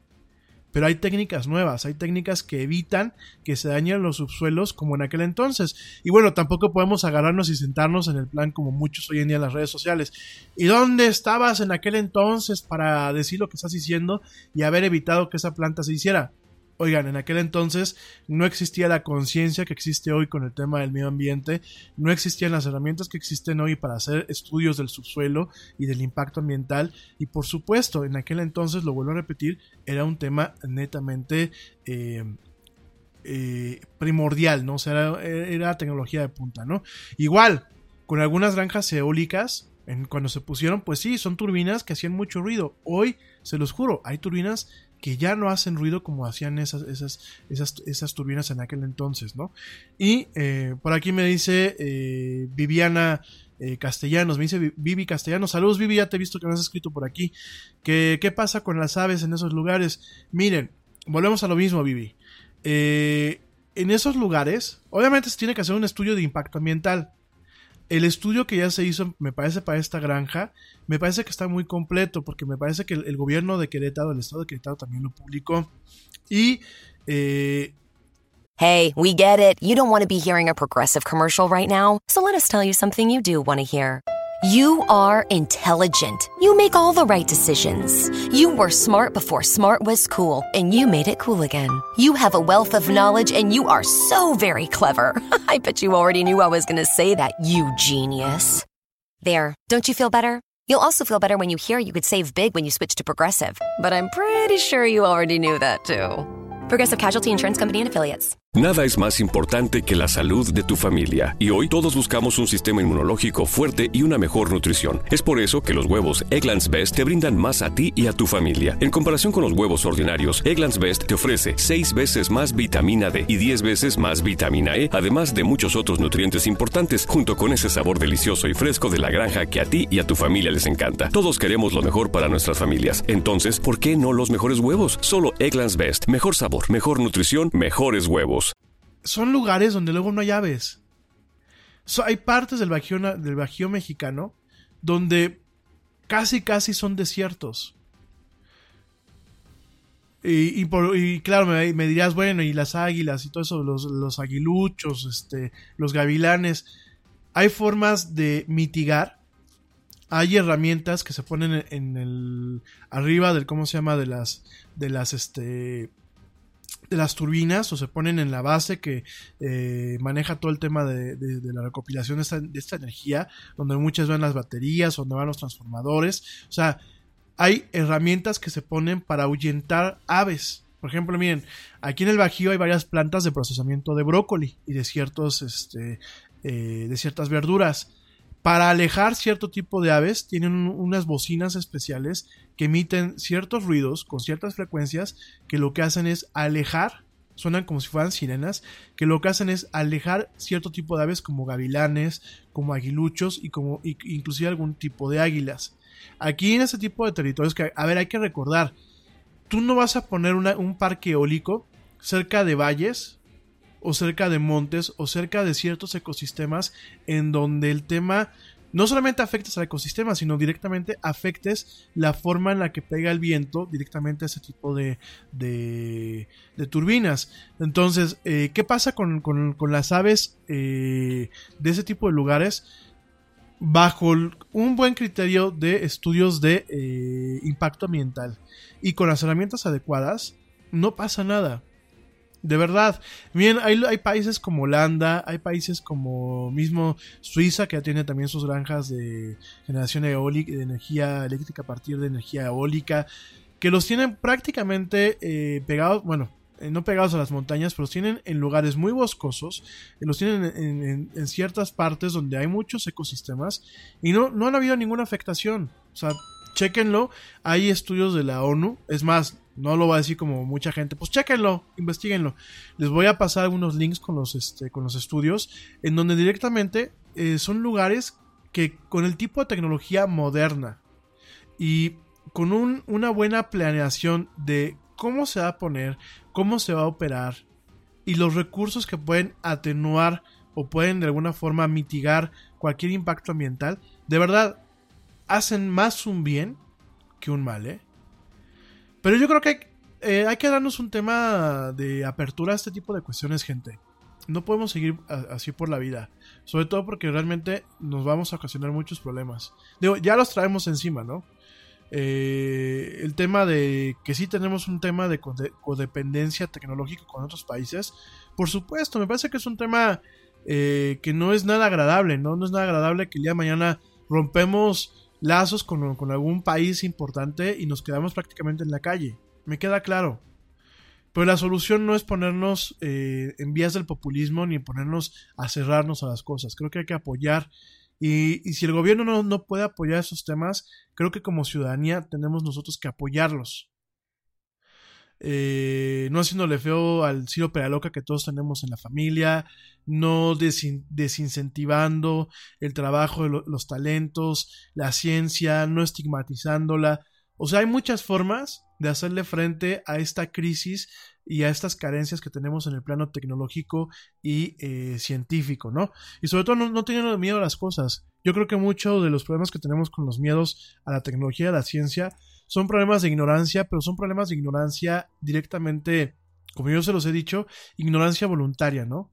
La ignorancia es un estado natural del ser humano. Uno nace sin saber. Pero es un estado natural. Pero al igual que uno nace desnudo, pues no sigues toda tu vida desnudo. Al igual que uno nace sin, saber caminar, pues no todo el tiempo eh, te la pasas gateando, ¿no?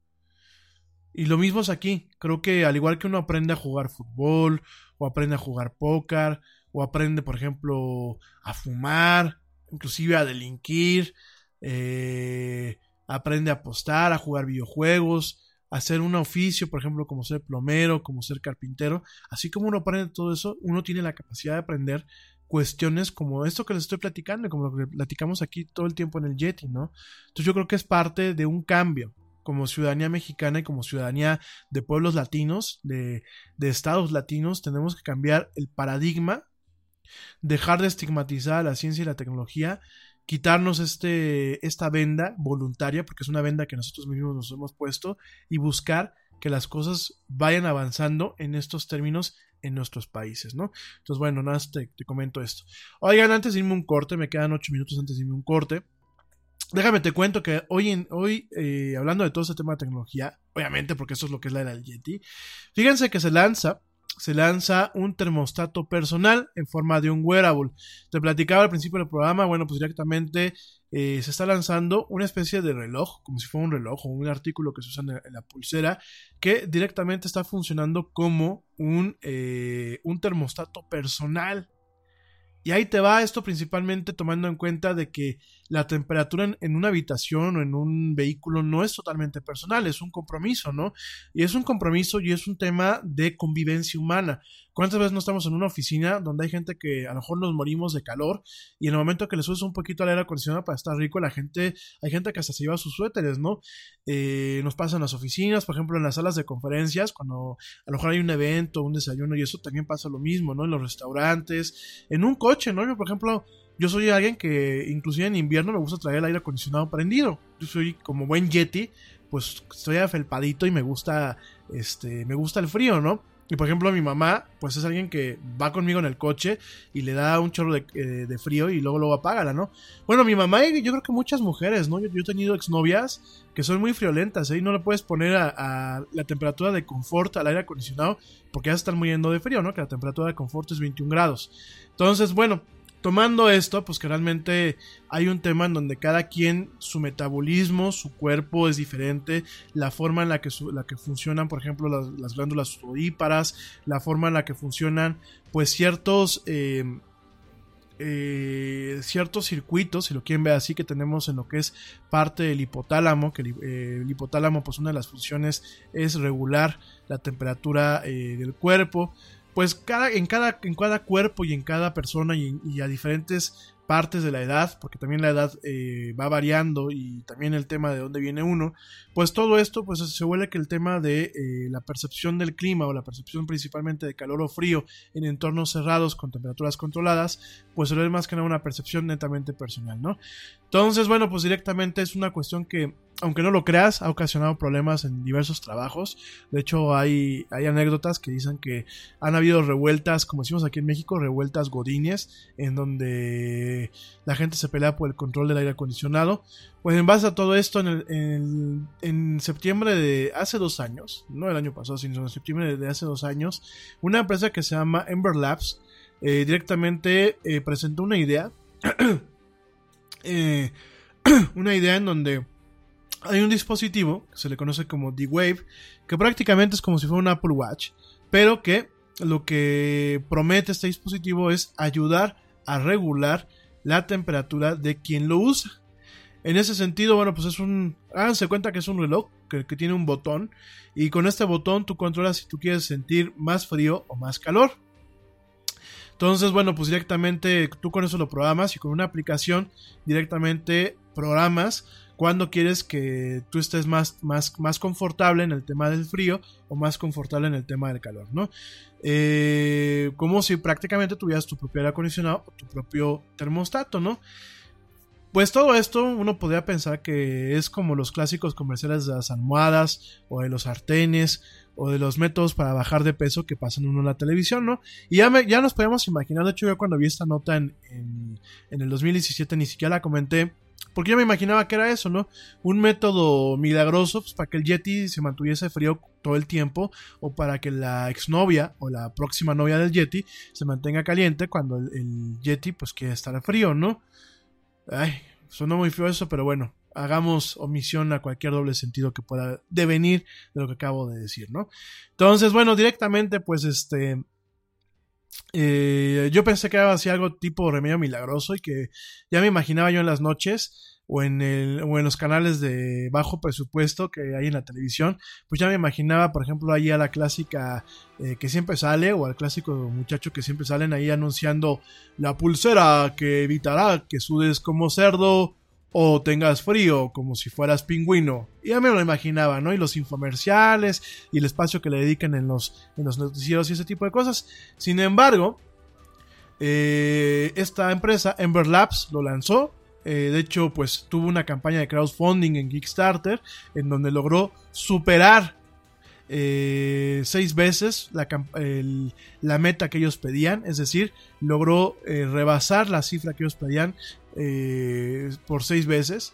Eh, realmente fue una de las campañas más exitosas directamente eh, que han habido en Kickstarter. Los que respaldaron esta campaña lo recibieron eh, en 2008, 2018. eh, por 300 dólares estos aparatitos. Bueno, no lo recibieron. Realmente este eh, se deslanzó. No todos los eh, backers, no todos los que apoyaron esta campaña los han terminado de recibir. Pero bueno, eso fue el costo. Sin embargo, bueno, pues ya directamente hay gente que lo han empezado a recibir. Han habido pues buenos, buenos comentarios.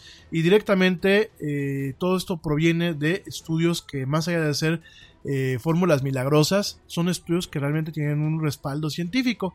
Eh, todo el desarrollo de este dispositivo, este dispositivo que se llama Wave, empezó hace 5 años en un laboratorio eh, del MIT, en donde, bueno, pues directamente los estudiantes de ingeniería Matt Smith, Sam James y David Cohen Tanugi se fastidiaron directamente de tener que utilizar suéteres y sudaderas en este laboratorio.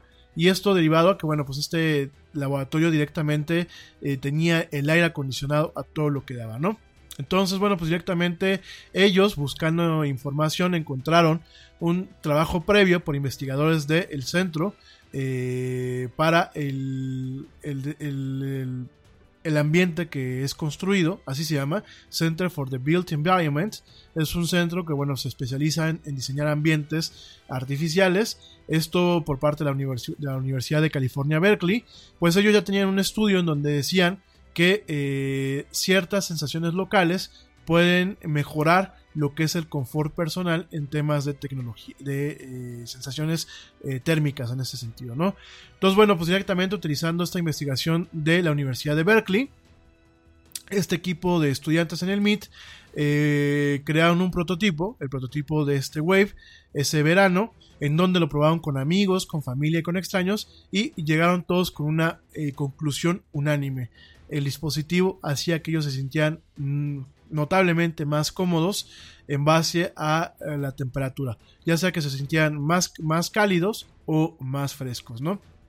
Bueno, esto pues ya tiene un rato, de hecho la revista Wired cubrió el prototipo en el 2013 y bueno pues de ahí directamente mucha gente les mandó correos a estas personas diciéndoles que cómo podían hacer para comprar uno, ¿no? Entonces bueno, esto eh, llevó un proceso en donde pues se creó todo este tema de lo que es el eh, desarrollo de esta tecnología, obviamente el crear un, un este, ¿cómo se llama? Un prototipo funcional, que fuera también un prototipo capaz de ser replicado en un formato de producción en masa, se producción en serie, obviamente que eh, no tuviera ninguna condición médica o que pudiera eh, tener algún, algún problema a largo plazo. Y después de estar trabajando durante varios años, bueno, directamente llega este dispositivo pues directamente al mercado, ¿no? ¿Cómo funciona? No es que directamente este dispositivo cambie tu temperatura corporal interna, lo que hace es un tema de percepción. Entonces, pues directamente, es, mira, es como cuando uno tiene mucho frío y, por ejemplo, te empiezas a frotar las manos o te acercas a, la estufa que está este, tirando vapor o tomas una taza de té y tiene, o de café y tiene, y tiene vapor, no es que al momento que tú tomas eh, este objeto, a ti te dé más, o sea, automáticamente tu temperatura suba, tu temperatura corporal. Todo es un proceso a partir de la percepción. Entonces, por ejemplo, en condiciones de frío, la temperatura local de tus manos y de tus pies dicta qué tan confortable tú te sientes con, la temperatura ambiental eh, que se tiene pues de una forma normal. Por eso muchas veces uno puede estar tapado hasta las orejas, pues si tienes frío en los, pies, automáticamente tú sientes un tema de desconfort porque sientes frío en todo el cuerpo, ¿no? Entonces, en base a una investigación del doctor Hui Sain, un doctor chino, pero que pues es un científico de investigaciones ahí en, en Berkeley, a partir de, de la investigación del doctor Hui Sang, directamente se ubicaron puntos en donde eh, se encuentra con cierta sensibilidad para poder eh, de alguna forma transmitir o modificar el tema del confort en cuanto al calor y el frío. Y en base a esta investigación, pues se encontró que eh, lo que es la muñeca, lo que es la parte de la muñeca interna, eh, tiene, tiene una serie de, una alta densidad de eh, terminaciones nerviosas sensibles a la temperatura que se, se le conocen como termorreceptores.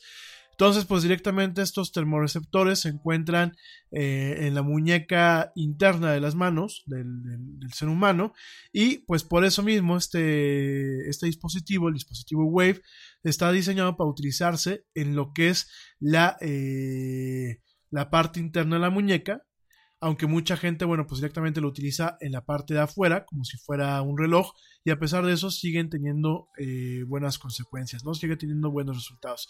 Aquí lo que hace es, bueno, pues The Wave tiene siete niveles de temperatura.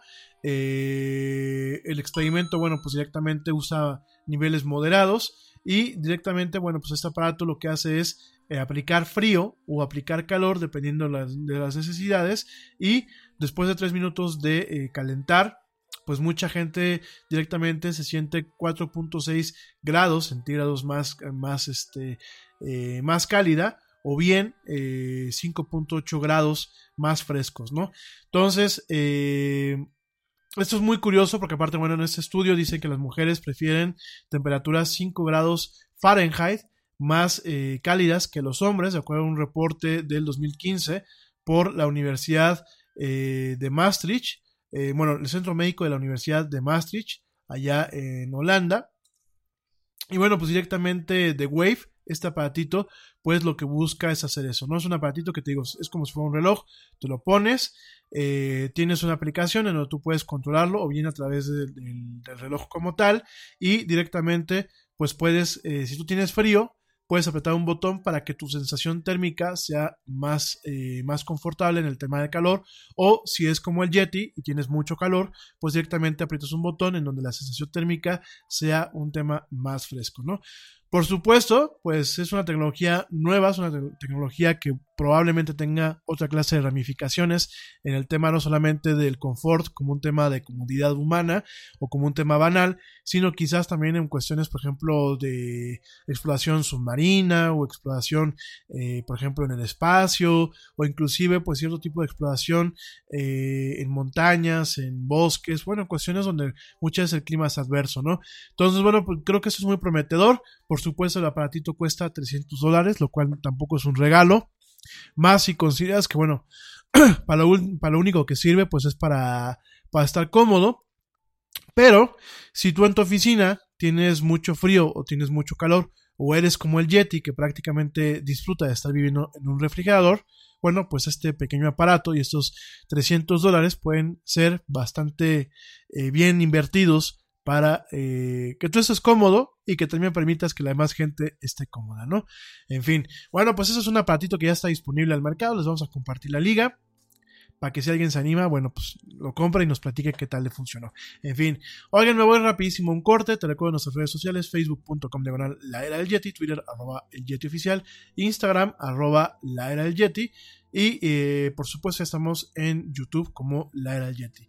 Regresamos para platicar un poquito de Thor, eh, esta plataforma de anonim- anonimización y un pelito de lo que es eh, el tema de la noticia de Roma y ese tipo de cuestiones que bueno, ya la, la, le haremos una disección más profunda mañana a estos temas, pero bueno, ya regresamos para platicar de esto y otras cosas más en esto que es la era del Yeti, no te desconectes.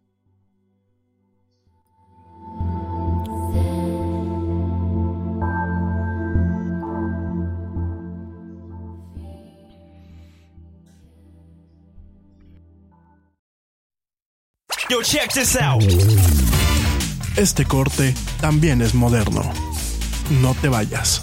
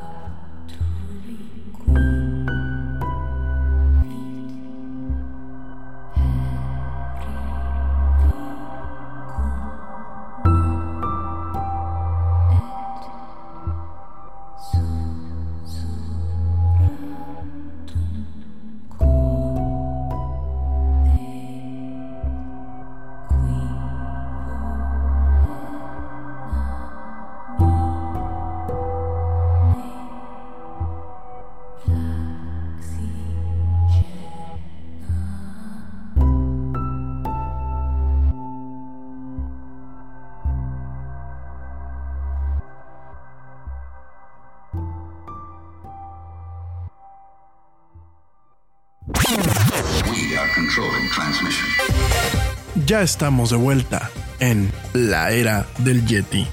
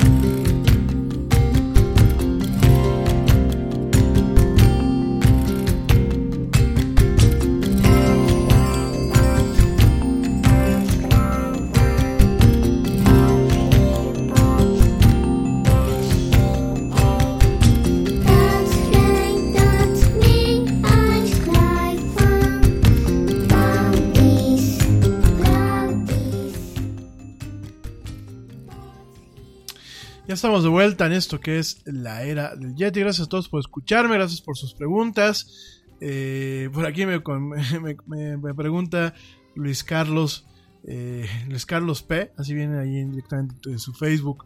Me pregunta que por qué es importante asistir a Davos, eh, que lo tiene que presentar para una clase. Oye Luis Carlos, mira, yo después este... No vamos a platicar eso hoy aquí en, en- el programa. Quizás lo platicaremos a finales de, de jueves. Pero bueno, este foro económico que se lleva a cabo en Davos es importante principalmente por una razón, bien, muy básica. Es como un soltero que va a ciertas fiestas. Es para dejarse ver y para atraer inversiones. Para eso es lo que sirve estar yendo a ese tipo de eventos, ¿no? Principalmente, digo, hay muchas repercusiones, hay un tema de intercambio de conocimientos, hay un intercambio, un tema de planteamiento de ciertos tratados comerciales, de cuestiones, digo, pero principalmente vas para dejarte ver y para tratar de atraer eh, lo que son este, inversiones a, los países, ¿no? Por eso es importante a grosso modo, y bueno, pues este, ni el presidente Trump allá en Estados Unidos, ni el presidente Andrés Manuel López Obrador aquí en México, pues van a ir. La única cosa es que, bueno, pues allá en Estados Unidos sí van a mandar una pequeña delegación, aquí en México, pues no, directamente no se va a mandar a nadie.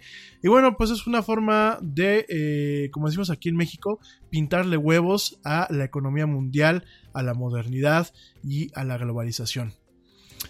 Ya los resultados, pues los veremos al tiempo. Para que no digan que el Yeti es aquí este, alguien que incita al odio, porque ya me, ya me dijeron que bueno, yo incitaba el odio a los viejitos y que no sé qué, y que desde mi programa eh, buscaba yo la polarización de este país. Y bueno, quién sabe qué tanto el otro día me estuvieron diciendo por ahí. Pero bueno, para que no se me ofenda a nadie de- que tenga la piel muy sensible, pues directamente al tiempo habrá que ver, habrá que ver al tiempo los resultados, si son buenos o son malos. La cosa es que, bueno, pues tenemos estas dos, este, este tema en común, ¿no? Ni el presidente de allá arriba, de mis, de allá mis, de mis hermanos allá en Estados Unidos, ni el presidente mexicano van a ir y no se está mandando ninguna representación. Por supuesto, cada quien de ellos viven en su propia cosmogonía. Es lo malo de las democracias como las nuestras, en donde, bueno, a pesar de todo, pues mucho del poder y mucho del tema sigue recayendo en, un presidente. Y es lo malo de que realmente, pues no existan eh, mecanismos para poder realmente hacer un casting adecuado, ni aquí, ni en Estados Unidos, ni allá abajo en Sudamérica, ni en muchas partes del mundo. Realmente las democracias, yo creo que en algún momento tendrán que haber un parteaguas en donde definitivamente esto se empieza a volver un tema de meritocracias, de eh, realmente darle las oportunidades de dirigir a un país a gente que esté preparada. Y no solamente preparada de forma política, sino preparada para los retos que un mundo como el mundo que estamos viviendo hoy en día realmente presupone a las naciones, ¿no? Sobre todo cuando, bueno, pues realmente no todo el país tiene la capacidad de estar tomando decisiones de alto nivel y para eso tú buscas a gente que en teoría debe de tener estas capacidades, ¿no? Creo que en ese sentido Estados Unidos no se equivocó con Obama, a pesar de que Obama cometió muchos errores, se equivocó con Trump, creo que México nos equivocamos tanto con Peña Nieto como con Andrés Manuel, pero bueno, vamos al tiempo, ¿no? Y esto lo digo, seguramente al rato van a estar aquí este, queriéndome aventar cacas afuera de la oficina del Yeti, porque hay gente que son muy fans del señor Andrés Manuel, que casi casi se cortan las venas por él. Pero miren, yo no voy a dejar de decir la verdad, porque últimamente aquí no es una percepción. Aquí es una verdad y hay muchos argumentos en donde pues directamente muchas de las cuestiones que está haciendo el señor Andrés Manuel no es un tema de percepción, porque bueno, el tema de la percepción vemos que mucha gente la tiene contenta, sino es un tema de actos con herramientas numéricas, herramientas que nos da la estadística, herramientas que nos dan los indicadores a nivel internacional, que no desde ahorita, sino de diarios, que realmente nos van diciendo que, bueno, pues ni la economía americana ni la economía mexicana van por buen camino con los dirigentes que actualmente tenemos. Pero bueno, en fin. Es muy triste, ¿no? Es muy triste y bueno, por un lado, pues sí, nos, cada nos parecemos más a Estados Unidos, ¿no? Tomando malas decisiones en ese sentido. Es muy triste. Yo la verdad pensé que este sexenio iba a ser malo, pero no iba a ser tan malo como el, sexenio pasado, porque a mí me parece que el sexenio pasado fue bastante malo. Tuvimos un mal presidente y malos funcionarios, pero me queda claro que este sexenio va a ser peor, o sea, está claro, ¿no?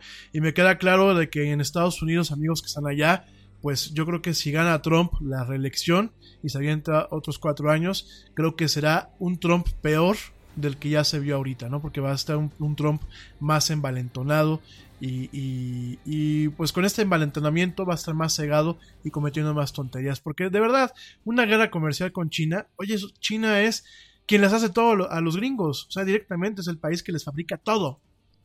Te vas a poner al sazón con las patadas y además de eso hay algo que se les sigue olvidando. China es el poseedor número uno de bonos de deuda de los Estados Unidos.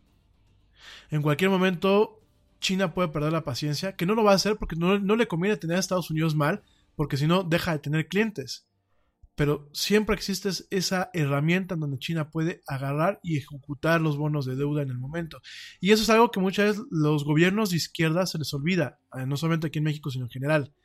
Hay países que tienen bonos de deuda. Si el país va por mal, por mal camino y se deteriora lo que es la nota crediticia, eh, llega un momento en que se puede caer en un tema de, de, de bonos bear o directamente bonos buitre. ¿Y qué es lo que hacen directamente los que te prestaron lana, la gente que te compró los bonos, los quieren ejecutar en el momento? Y ahí sí, se acaba cualquier cosa, ¿eh? Eso es algo que es un tipo de guerra, de alguna forma es un tipo inclusive de como si fuera a tirar una bomba nuclear, porque de nada sirve poner a un país en crisis, sobre todo en esta economía globalizada, pues obviamente es, eh, se puede venir una, un, un efecto en cadena, un efecto dominó, pero ahí está ese tipo de amenazas.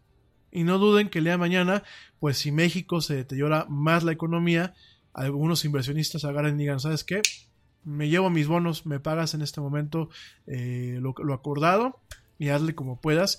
Y obviamente eso debilita lo que son las reservas internacionales de los países. Eso promueve que haya pánico, que escapen más inversiones y que obviamente el país entre en un tema de recesión o bien directamente en una crisis, ¿no? Digo, yo no soy economista, yo me lo dieron en la maestría, me lo dieron en las clases. Eh, igual, pues de alguna forma siempre me, siempre ha, me buscado in- interesarme, leer por este y enterarme de cosas. Y no lo invento, hay muchísimos eh, tratados, no medios, no digo medios como periódicos ni revistas, hay muchísimos libros de economía en donde prácticamente se definen este tipo de fenómenos, ¿no? Para que quiera echarle un ojo, pues dense, para que no digan, lo dijo el Yeti, ¿no? Directamente, pues echen un ojo y entérense un poquito de cómo pueden ser las cosas, ¿no? Este, ay, yo no iba, no iba a contestar preguntas al aire ni nada para no irnos más tarde, pero bueno, eh, voy a apurar rápido. Oigan, operadores aquí en México que eh, venden sus teléfonos liberados y cuáles no, ¿no? Directamente, pues ahí eh, existe siempre el dilema, sobre todo cuando vas a comprarle a Hey, we get it. You don't want to be hearing a progressive commercial right now, so let us tell you something you do want to hear. No one is funnier than you. People laugh just thinking about the things you've said. I'm laughing at one of them right now. Coworkers repeat your jokes at the office, but they're never as good as when you tell them, and shame on them for trying. There. Don't you feel better? You'll also feel better knowing you could save when you bundle home and auto with Progressive. Although I'm sure you'd have a funnier way to say that. Progressive Casualty Insurance Company affiliates and other insurers. Bundle discount not available in all states or situations. Te preocupas por la salud de tu familia y hoy un sistema inmunológico fuerte y una mejor nutrición son más importantes que nunca. Es por eso que los huevos Egglands Best te brindan más a ti y a tu familia. En comparación con los huevos ordinarios, Egglands Best te ofrece 6 veces más vitamina D y 10 veces más vitamina E, además de muchos otros nutrientes importantes, junto con ese delicioso sabor fresco de granja que a ti y tu familia les encanta. No son tiempos ordinarios, entonces, ¿por qué darle a tu familia huevos ordinarios? Solo Egglands Best. Mejor sabor, mejor nutrición, mejores huevos. a un operador un teléfono, a ver si está liberado o no. Y en el caso de México, bueno, pues a pesar de que se están eh, obligados los operadores a que liberen los equipos, eh, a que venden los equipos liberados o que los liberen fácilmente, no es cierto. No existe ese compromiso. Igual siguen habiendo el tema de los contratos este, eh, forzosos sin un tema de una subvención a los dispositivos. Y bueno, eh, rápidamente te comento cuáles son eh, los teléfonos, bueno, las empresas que venden los teléfonos eh, bloqueados, como lo platicamos con Android, que ya mañana platicamos el tema de Android. Vamos a platicar pues, rápidamente cuáles son las empresas que venden los teléfonos bloqueados y que usualmente son engorrosos para el tema del bloqueo, ¿no? Telcel, a pesar de estar obligado a vender todos sus equipos de prepago liberados, y esto debido a que fue calificado por la autoridad que se encarga de romper el tema de las competencias aquí en México, eh, eh, de alguna forma, bueno, Telcel está obligado, al momento de que fue calificado como agente preponderante. Telcel está obligado a vender todos sus equipos en prepago liberados. Eh, es decir, cuando tú compras un teléfono, por ejemplo, del paquete amigo, la gente que lo escucha aquí en México, este debe de ser compatible con los demás operadores. Pero solamente los equipos de prepago, que es donde pues realmente tú pagas el total del equipo y realmente el servicio lo tienes por recargas. Hay algunos casos, algunos, algunos equipos amigos, sobre todo con el tema de Android, algunas marcas ahí medio pinchurrientas como Polaroid y Polaroid y algunas marcas chinas ahí medio, medio extrañas, que sí vienen bloqueados. Ojo, entonces siempre chequen cuando compran un equipo amigo directamente en un centro comercial o directamente en un, en un lugar de Telmex que el teléfono venga desbloqueado, ¿no? Que puedan ustedes ponerle el chip de otra empresa y no les pidan ninguna clave, ¿no? En el caso de los contratos en plan tarifario, el equipo eh, viene bloqueado, porque pues eso es parte de, de, una estrategia de marketing. El equipo viene bloqueado, pero bueno, se puede solicitar la liberación cuando termine el plazo forzoso y no se tenga ningún adeudo, o bien se pague la totalidad del equipo. En este caso también te lo comento, eh, Telcel es uno de los, de los, de los eh, operadores con más engorros para para sacar este tema, nada más para que lo tengas contemplado, ¿no? Y eh, directamente para que lo sepas. A mí me da risa, nada más déjenme decir algo al, aire, a mí me da risa que tengo conocidos que saben que tengo programa hasta ahora y se ponen a darme lata. Es lo único que, quiero comentar. No sé si les vale madre que tengo programa o directamente es como... Porque no, ni siquiera mandan, ni siquiera mandan saludos, ¿eh? Son conocidos que saben que de 7 a 9 tengo programa. Lo saben porque siempre que me preguntan qué haces a esta hora por WhatsApp, les digo, estoy en programa de radio. Yo no sé, la verdad, este, si no hablo claro, pero de veras, es que me sacan de onda, pero bueno, en fin. Eh, no es que me estaban bombardeando con el WhatsApp y me dicen, ¿por qué no me contestas? Ni hablar. Eh, consejo a mi querido público que escucha, no, no se consigan novias este, eh, intensas, porque cuando truenen con ellas van a seguir siendo intensas. Oigan, rápidamente, pues este... Eh, a ver, espérenme tantito. No les digo. Eh, ándale. No, no, no, de veras, ¿eh? Este. eh, bueno, eso fue en el caso de Telcel. En el caso de TNT, bueno, pues este, todos los, todos los, todos los equipos que vende ATT, sean de prepago como de pospago, vienen bloqueados, a pesar de que, bueno, pues puedes hacer la, la, la liberación en, en, ese mismo momento. Sin embargo, al igual que eh, Telcel, es totalmente engorrosa. Nada más para que lo sepan, ¿eh? Entonces, eh, nada más para que lo sepas. Eh, a ver, espérenme.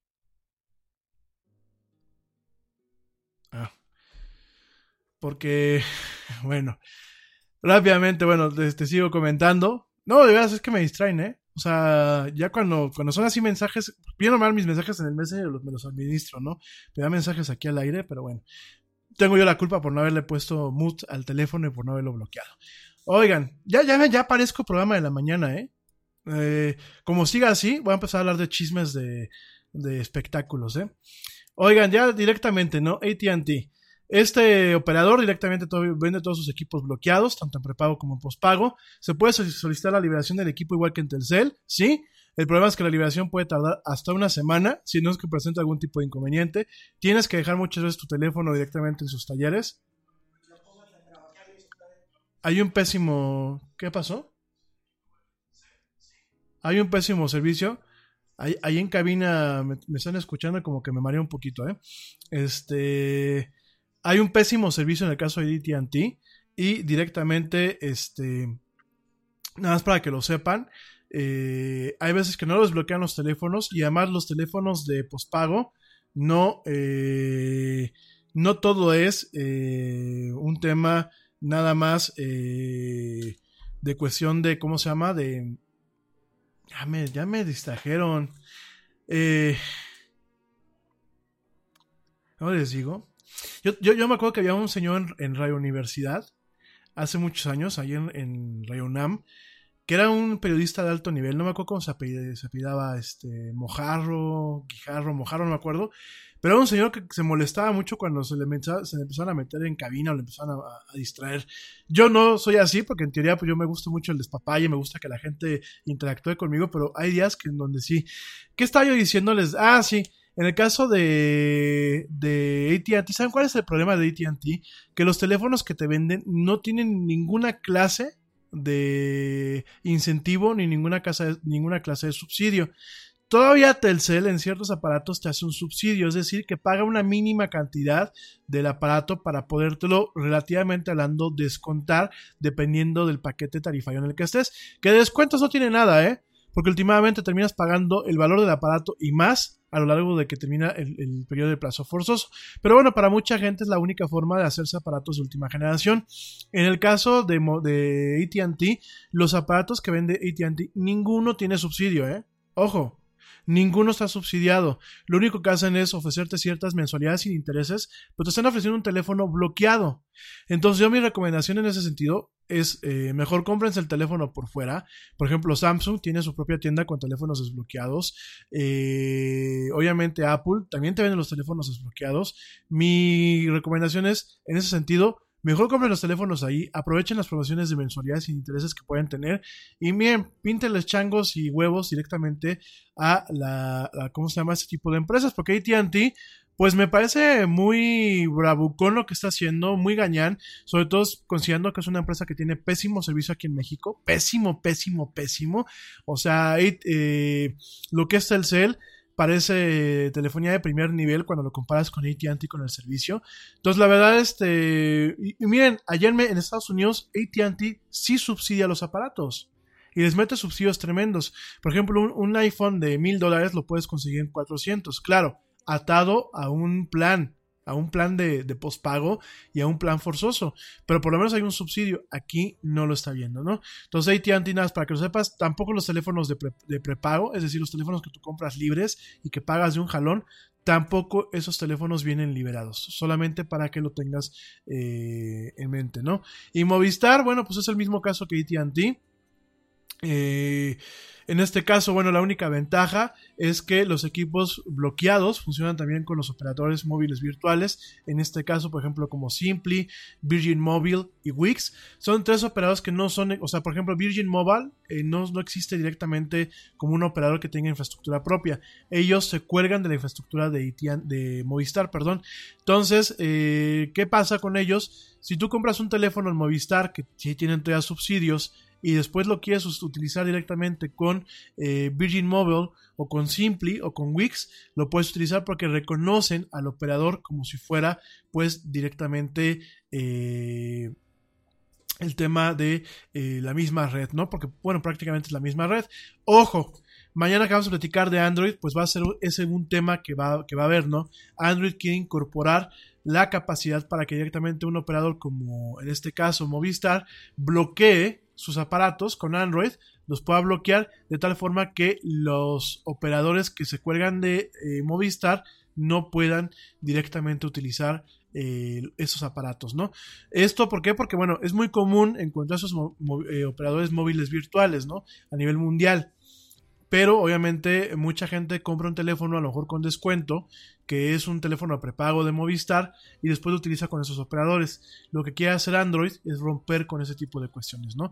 Eh, con Google, en la versión nueva de Android, que todavía no tiene un nombre ni una fecha eh, de lanzamiento formal, pero ya en las versiones en las versiones betas, una de las funcionalidades que tiene este sistema es poder bloquear a este nivel, poder bloquear a este nivel lo que es directamente los teléfonos de la gente ante los operadores, ¿no?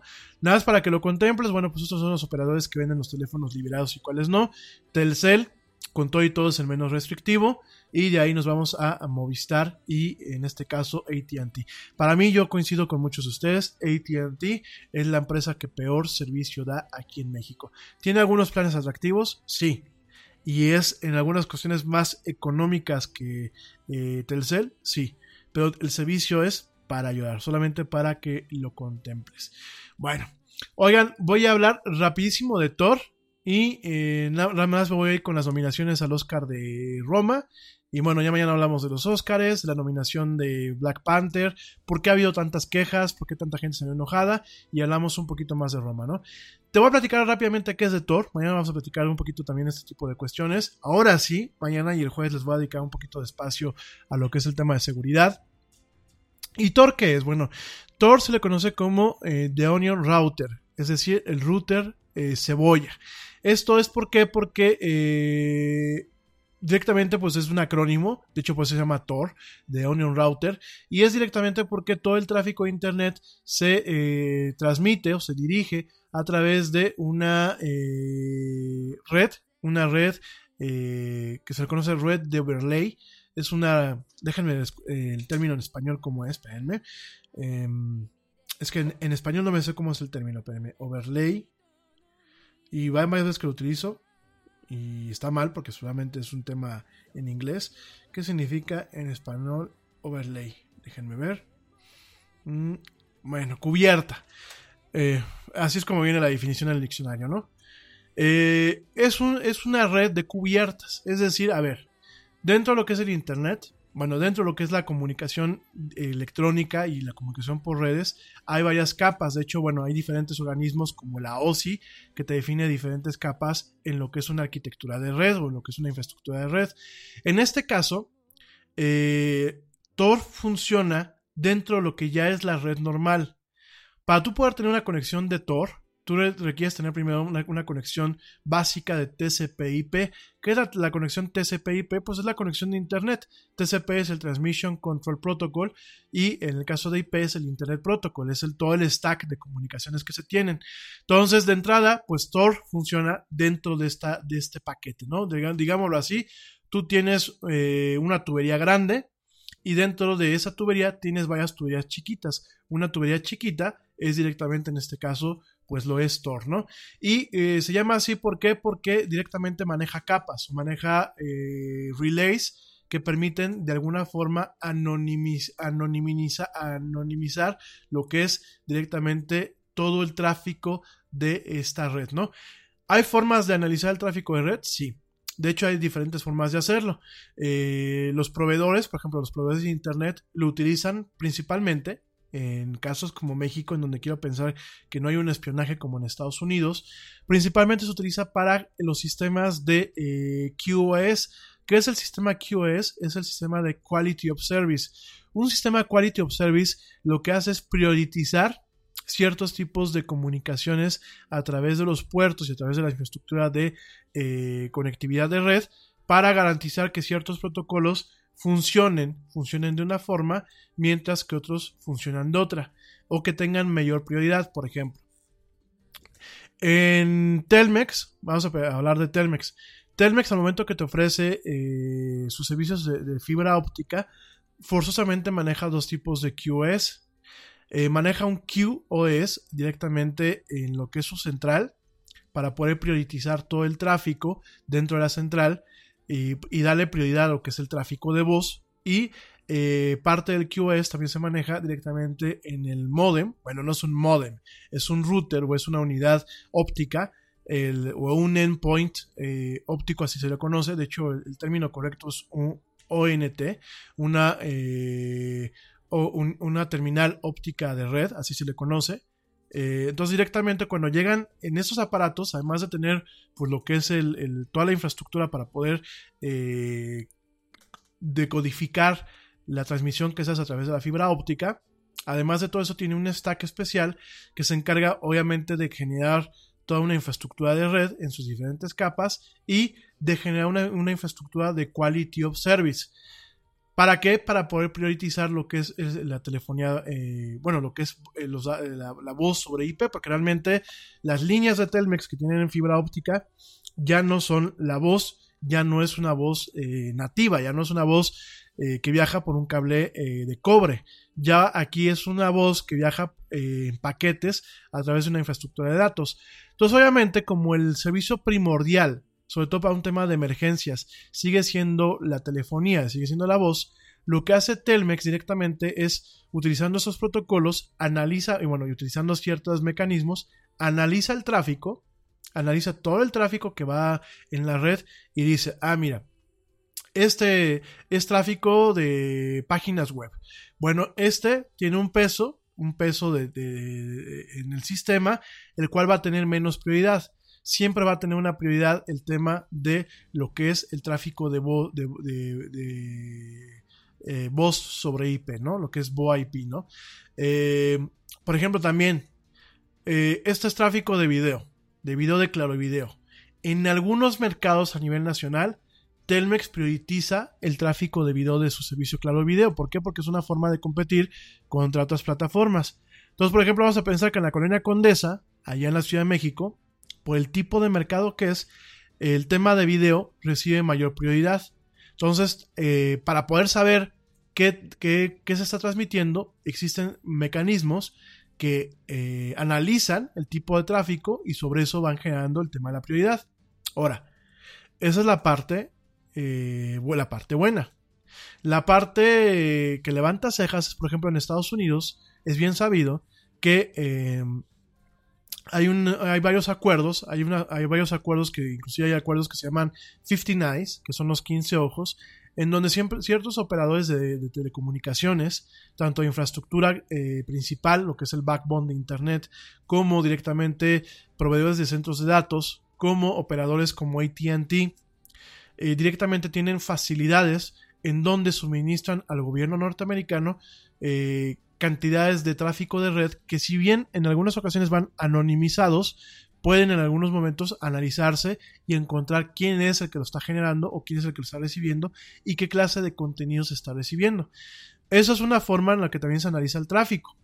Y en regímenes, eh, pues obviamente dictatoriales o regímenes totalitarios o regímenes antidemocráticos, es bien sabido que o bien se expropió al operador de telecomunicaciones principal del país o se le han puesto presiones para no expropiarlo, o bien se, ha llegado- se han llegado a acuerdos, como pasa en Estados Unidos, y se cuentan con los recursos para poder analizar todo el tráfico en tiempo real y eh, además de poder encontrar a la gente, también de poder eh, muchas veces bloquear las telecomunicaciones o bloquear algunos servicios o bloquear algunos accesos que se tienen directamente en Internet. Entonces, eh, en este sentido, Tor lo que hace es crear un túnel que anonimiza todo ese tráfico, que no permite verle al operador ni qué tráfico hay ahí, ni hacia dónde va, ni hacia dónde viene en, términos precisos. ¿Esto por qué? Porque eh, cuando se crea Tor, lo que se hace Tor es directamente, primero toda la comunicación va encriptada, que significa que va totalmente cifrada. Es una vez que se hace esto, esta comunicación se redirige por eh, nodos o por relays que eh, son creados de forma voluntaria y estos relays pueden estar en cualquier parte del mundo. De tal forma que si yo, por ejemplo, me conecto a un sitio en Turquía, a lo mejor la comunicación para que llegue aquí a México pasa por eh, nodos o pasa por relays que no pasan eh, usualmente por los centros de comunicación habituales. Por ejemplo, si yo me conecto a una página de Estados Unidos, usualmente eh, si tú haces un, un, un, seguimiento, un, rastre- un rastreo con una herramienta que se llama Tracer, tú te vas a dar cuenta que a través de Tracer o de Traceroute, dependiendo de cómo lo quieras manejar completo, si tú haces un, por ejemplo, vamos a hacer un Traceroute a Yahoo, ¿no? Yahoo.com. Cuando tú haces un traceroute a Yahoo.com, la herramienta te muestra los brincos que tomó tu información para llegar a Yahoo.com y los brincos que tomó muchas veces de regreso. Entonces te das cuenta que de Yahoo eh, sale de un centro de datos de California, de ahí viaja, por ejemplo, a una parte de Texas, de Texas baj- via- baj- viaja a la frontera, a Laredo, Texas, de ahí viaja a, no, sí, de ahí viaja a Nuevo Laredo, Tamaulipas, de ahí viaja a Nuevo León, Monterrey, y de ahí viaja, por ejemplo, ya de para abajo, a San Miguel de Allende, y por último a Querétaro, dos brincos, y llega a mi computadora, ¿no? Entonces, esas rutas permiten que haya un rastreo. Lo que hace directamente Tor, además de encriptar toda la comunicación, es que se salta esas rutas, de tal forma que mi comunicación ya no llega por Estados Unidos. A lo mejor llega, si yo me conecto de forma anónima a Estados Unidos, a lo mejor primero da un brinco hasta Brasil, después da un brinco hasta Suiza, después da da un brinco a Turquía y de Turquía se conecta directamente a eh, el sitio en Estados Unidos. De tal forma que el sitio, eh, por ejemplo, vamos a pensar Facebook, Facebook va a pensar que yo me estoy conectando directamente desde Turquía, cuando realmente me estoy conectando desde México. Ahora, para eso también existen las redes privadas virtuales. Pero una red privada virtual eh, ut- utiliza muchas veces los mismos canales de transmisión que eh, de forma normal. Claro, va todo encriptado, pero permite muchas veces tener un rastreo. Digo, aquí inclusive para un tema de anonimato un poco más a profundidad o un tema de más profundidad de seguridad, pues directamente se utilizan las dos herramientas. Pero, ¿cómo vamos de tiempo? ¿Ya? ¿Ya? ¿Ya? ¿No, me- no hay más chance?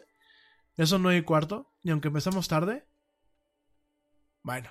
Oigan, mañana seguimos con este tema. Es un tema muy interesante. Sobre todo te quiero explicar para que, por ejemplo, mi gente allá en Venezuela, pues puedan seguir checando ciertos sitios, accesando a ciertos sitios, para que ustedes puedan directamente eh, seguir pues este, en comunicación a pesar de los bloqueos que hay.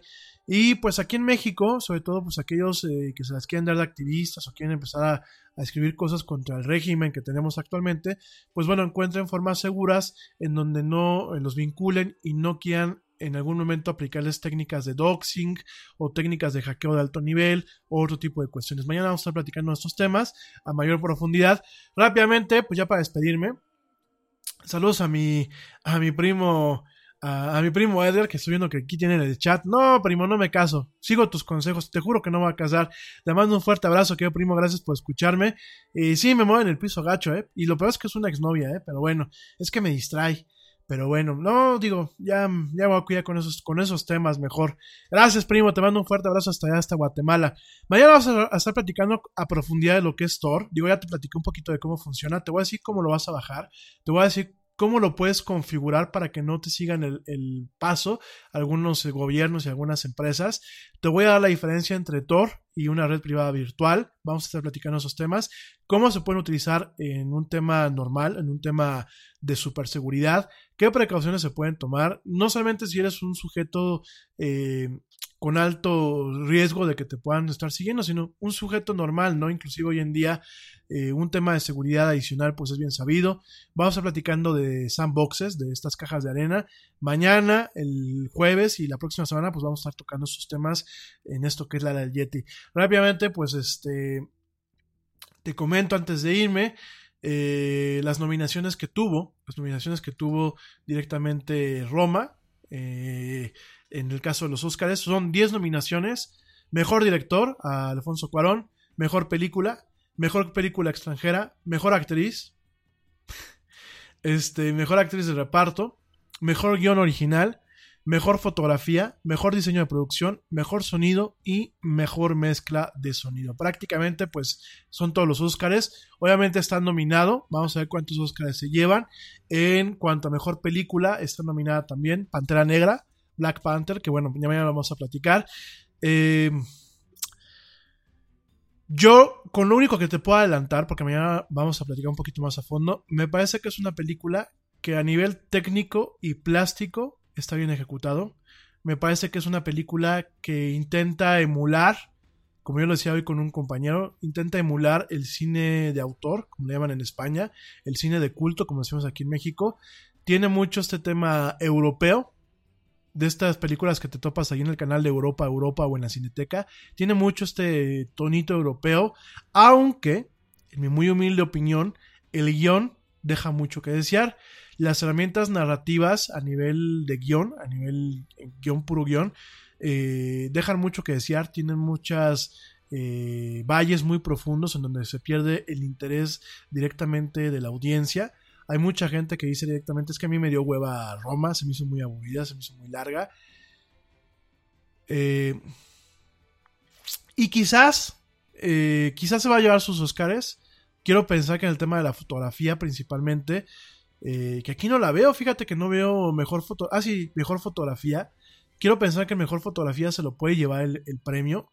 Eh, yo no se lo daría como mejor película, aunque por otro lado, a ver, aquí tengo un tema un poco de sentimientos encontrados. Por un lado se lo daría por un tema de reivindicar a Netflix y de alguna forma moverle un poco el tapete a las salas de cine y a las productoras de toda la vida. Creo que es hora de que eh, de alguna forma entendamos que hay cambios y que tan, tan eh,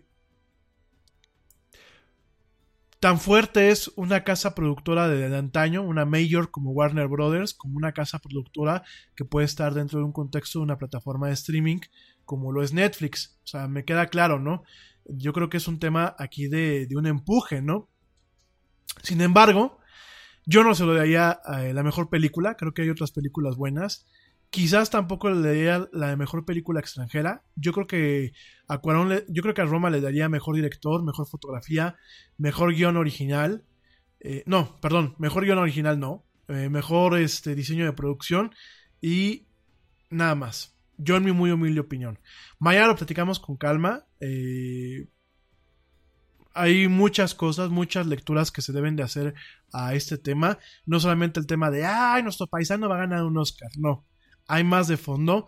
Quiero pensar que la academia quiere quedar bien. Quiero pensar que la academia quiere recuperar apoyo latino en los Estados Unidos. Sobre todo porque ha habido un tema en donde hay una cierta pelea no implícita entre, la, entre buena parte de la comunidad latina y lo que es directamente la academia y lo que es la MPAA, lo que es la Motion Picture Association of America. Hay por ahí un tema también por aquello de que se enjuició mucho a eh, principalmente eh, pues temas de la comunidad latina, se les enjuició por temas de piratería y bueno, se les sacó una buena lana. Entonces ahí, hay un tema inclusive del tema de la diversidad, este tema que se tiene eh, con Donald Trump ahorita, o sea, hay muchas cuestiones, yo creo que es un guiño por parte de la academia y de la MPAA hacia directamente hacia la, hacia la, hacia la comunidad latina, también que- creo que es un guiño hacia Netflix, pero bueno, yo directamente no le daba, no, no, no le daba muchos Óscares, Mañana lo fundamento, no es un tema de tirarle mala onda a Cuarón, yo siempre lo he dicho, eh, yo me considero fan de él, pero mm, no sé, eh, al final del día me parece que es como regresar al... Es, lo voy a decir rápidamente y mañana lo argumento con, con todo lo que, con todo mi recurso argumentativo y con algunas cuestiones y platicamos más a profundidad, pero a mí me parece que es la clásica película victimista mexicana, de Pedro Infante de esos tiempos, endulzada con las mieles de las plásticas nuevas y los recursos nuevos, obviamente en manos de un director muy, muy experimentado que maneja, sí lo debo reconocer, una fotografía preciosa, pero no deja de ser el regresar a esas película- películas victimistas del México de los 50s y de los 60s, en donde de alguna forma se nos enseñó a los mexicanos a que estar jodido es lo bueno y estar bien es lo malo. Lo dejo así, no voy a entrar en más detalles. Es una opinión personal, eh, netamente personal. Hay cuestiones del guion que a pesar de la temática no me gustan. Hay cuestiones netamente técnicas en donde vemos puntos de inflexión, donde vemos ciertos movimientos, eh, haciendo ya un análisis de discurso, que generan grandes valles en donde realmente se pierde la atención del autor, de, de- la audiencia, perdón. Y para mí, pues esto es como ver cine de culto, cine de culto francés principalmente, que llegas, llega al final de la película y dices, ¿what? Nada más que aquí en vez de llegar al final de la película y decir, ¿what? Es una versión así como de cine de culto región 4, en donde muchos llegamos al final de la película y te quedas así como, ah, pues este... eh, y sacas el teléfono y ves que la gente dice que le gustó la película y dices, ah, pues sí, pues está chida. Pues sí. Y luego preguntas y, oye, ¿qué te pareció esto y esto? Pues está chido. Y está muy chido, pues que esta muchacha, pues tuviese un respeto, ¿no? Y es así, tal cual. Opinión de plática de café o opinión de plática de bar, como te la estoy diciendo, es como a mí me ha tocado escucharla, ¿no? Creo que tiene muchos méritos, pero tampoco es la quinta maravilla del mundo y tampoco estamos para eh, rompernos las, las, las camisetas, así que desgarrarnos las camisas para defender una película, ¿no? Creo que Cuarón ha tenido películas mejores, creo que ha tenido películas que eh, de, de verdad deberían de haberse llevado Óscares a diestra y siniestra, y aquí me parece que es un tema más político que realmente premiar una obra de arte, ¿no? Pero esa es mi opinión. Mañana lo platicamos ya a profundidad. En fin. Oigan, pues mil gracias por llegar a, esta, a este punto del programa. Gracias enormes. Gracias, primo. Te mando un fuerte abrazo, mi querido primo Edgarino, allá hasta Guatemala. Gracias a toda la gente que me escuchó. Gracias a todos por sus comentarios. Gracias a toda la gente que me sigue haciendo preguntas. Les mando un fuerte abrazo. Pasen una excelente noche, la gente que me está escuchando en vivo, o pasen un excelente día, aquella gente que me está escuchando en diferido. Yo soy Rami Loaiza. Pórtense mal, cuídense bien. Y como dijo el tío Yeti, vámonos. Porque ya nos vemos. Nos escuchamos el día de mañana.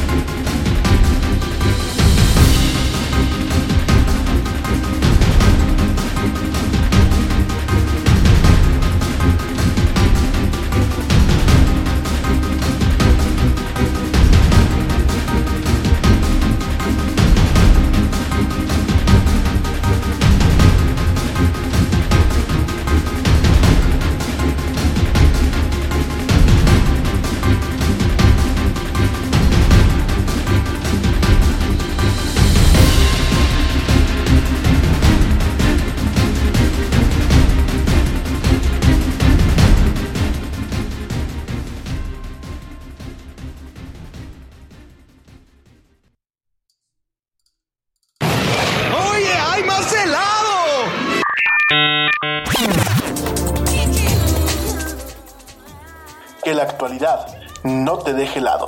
Te esperamos en la siguiente emisión de La Era del Yeti.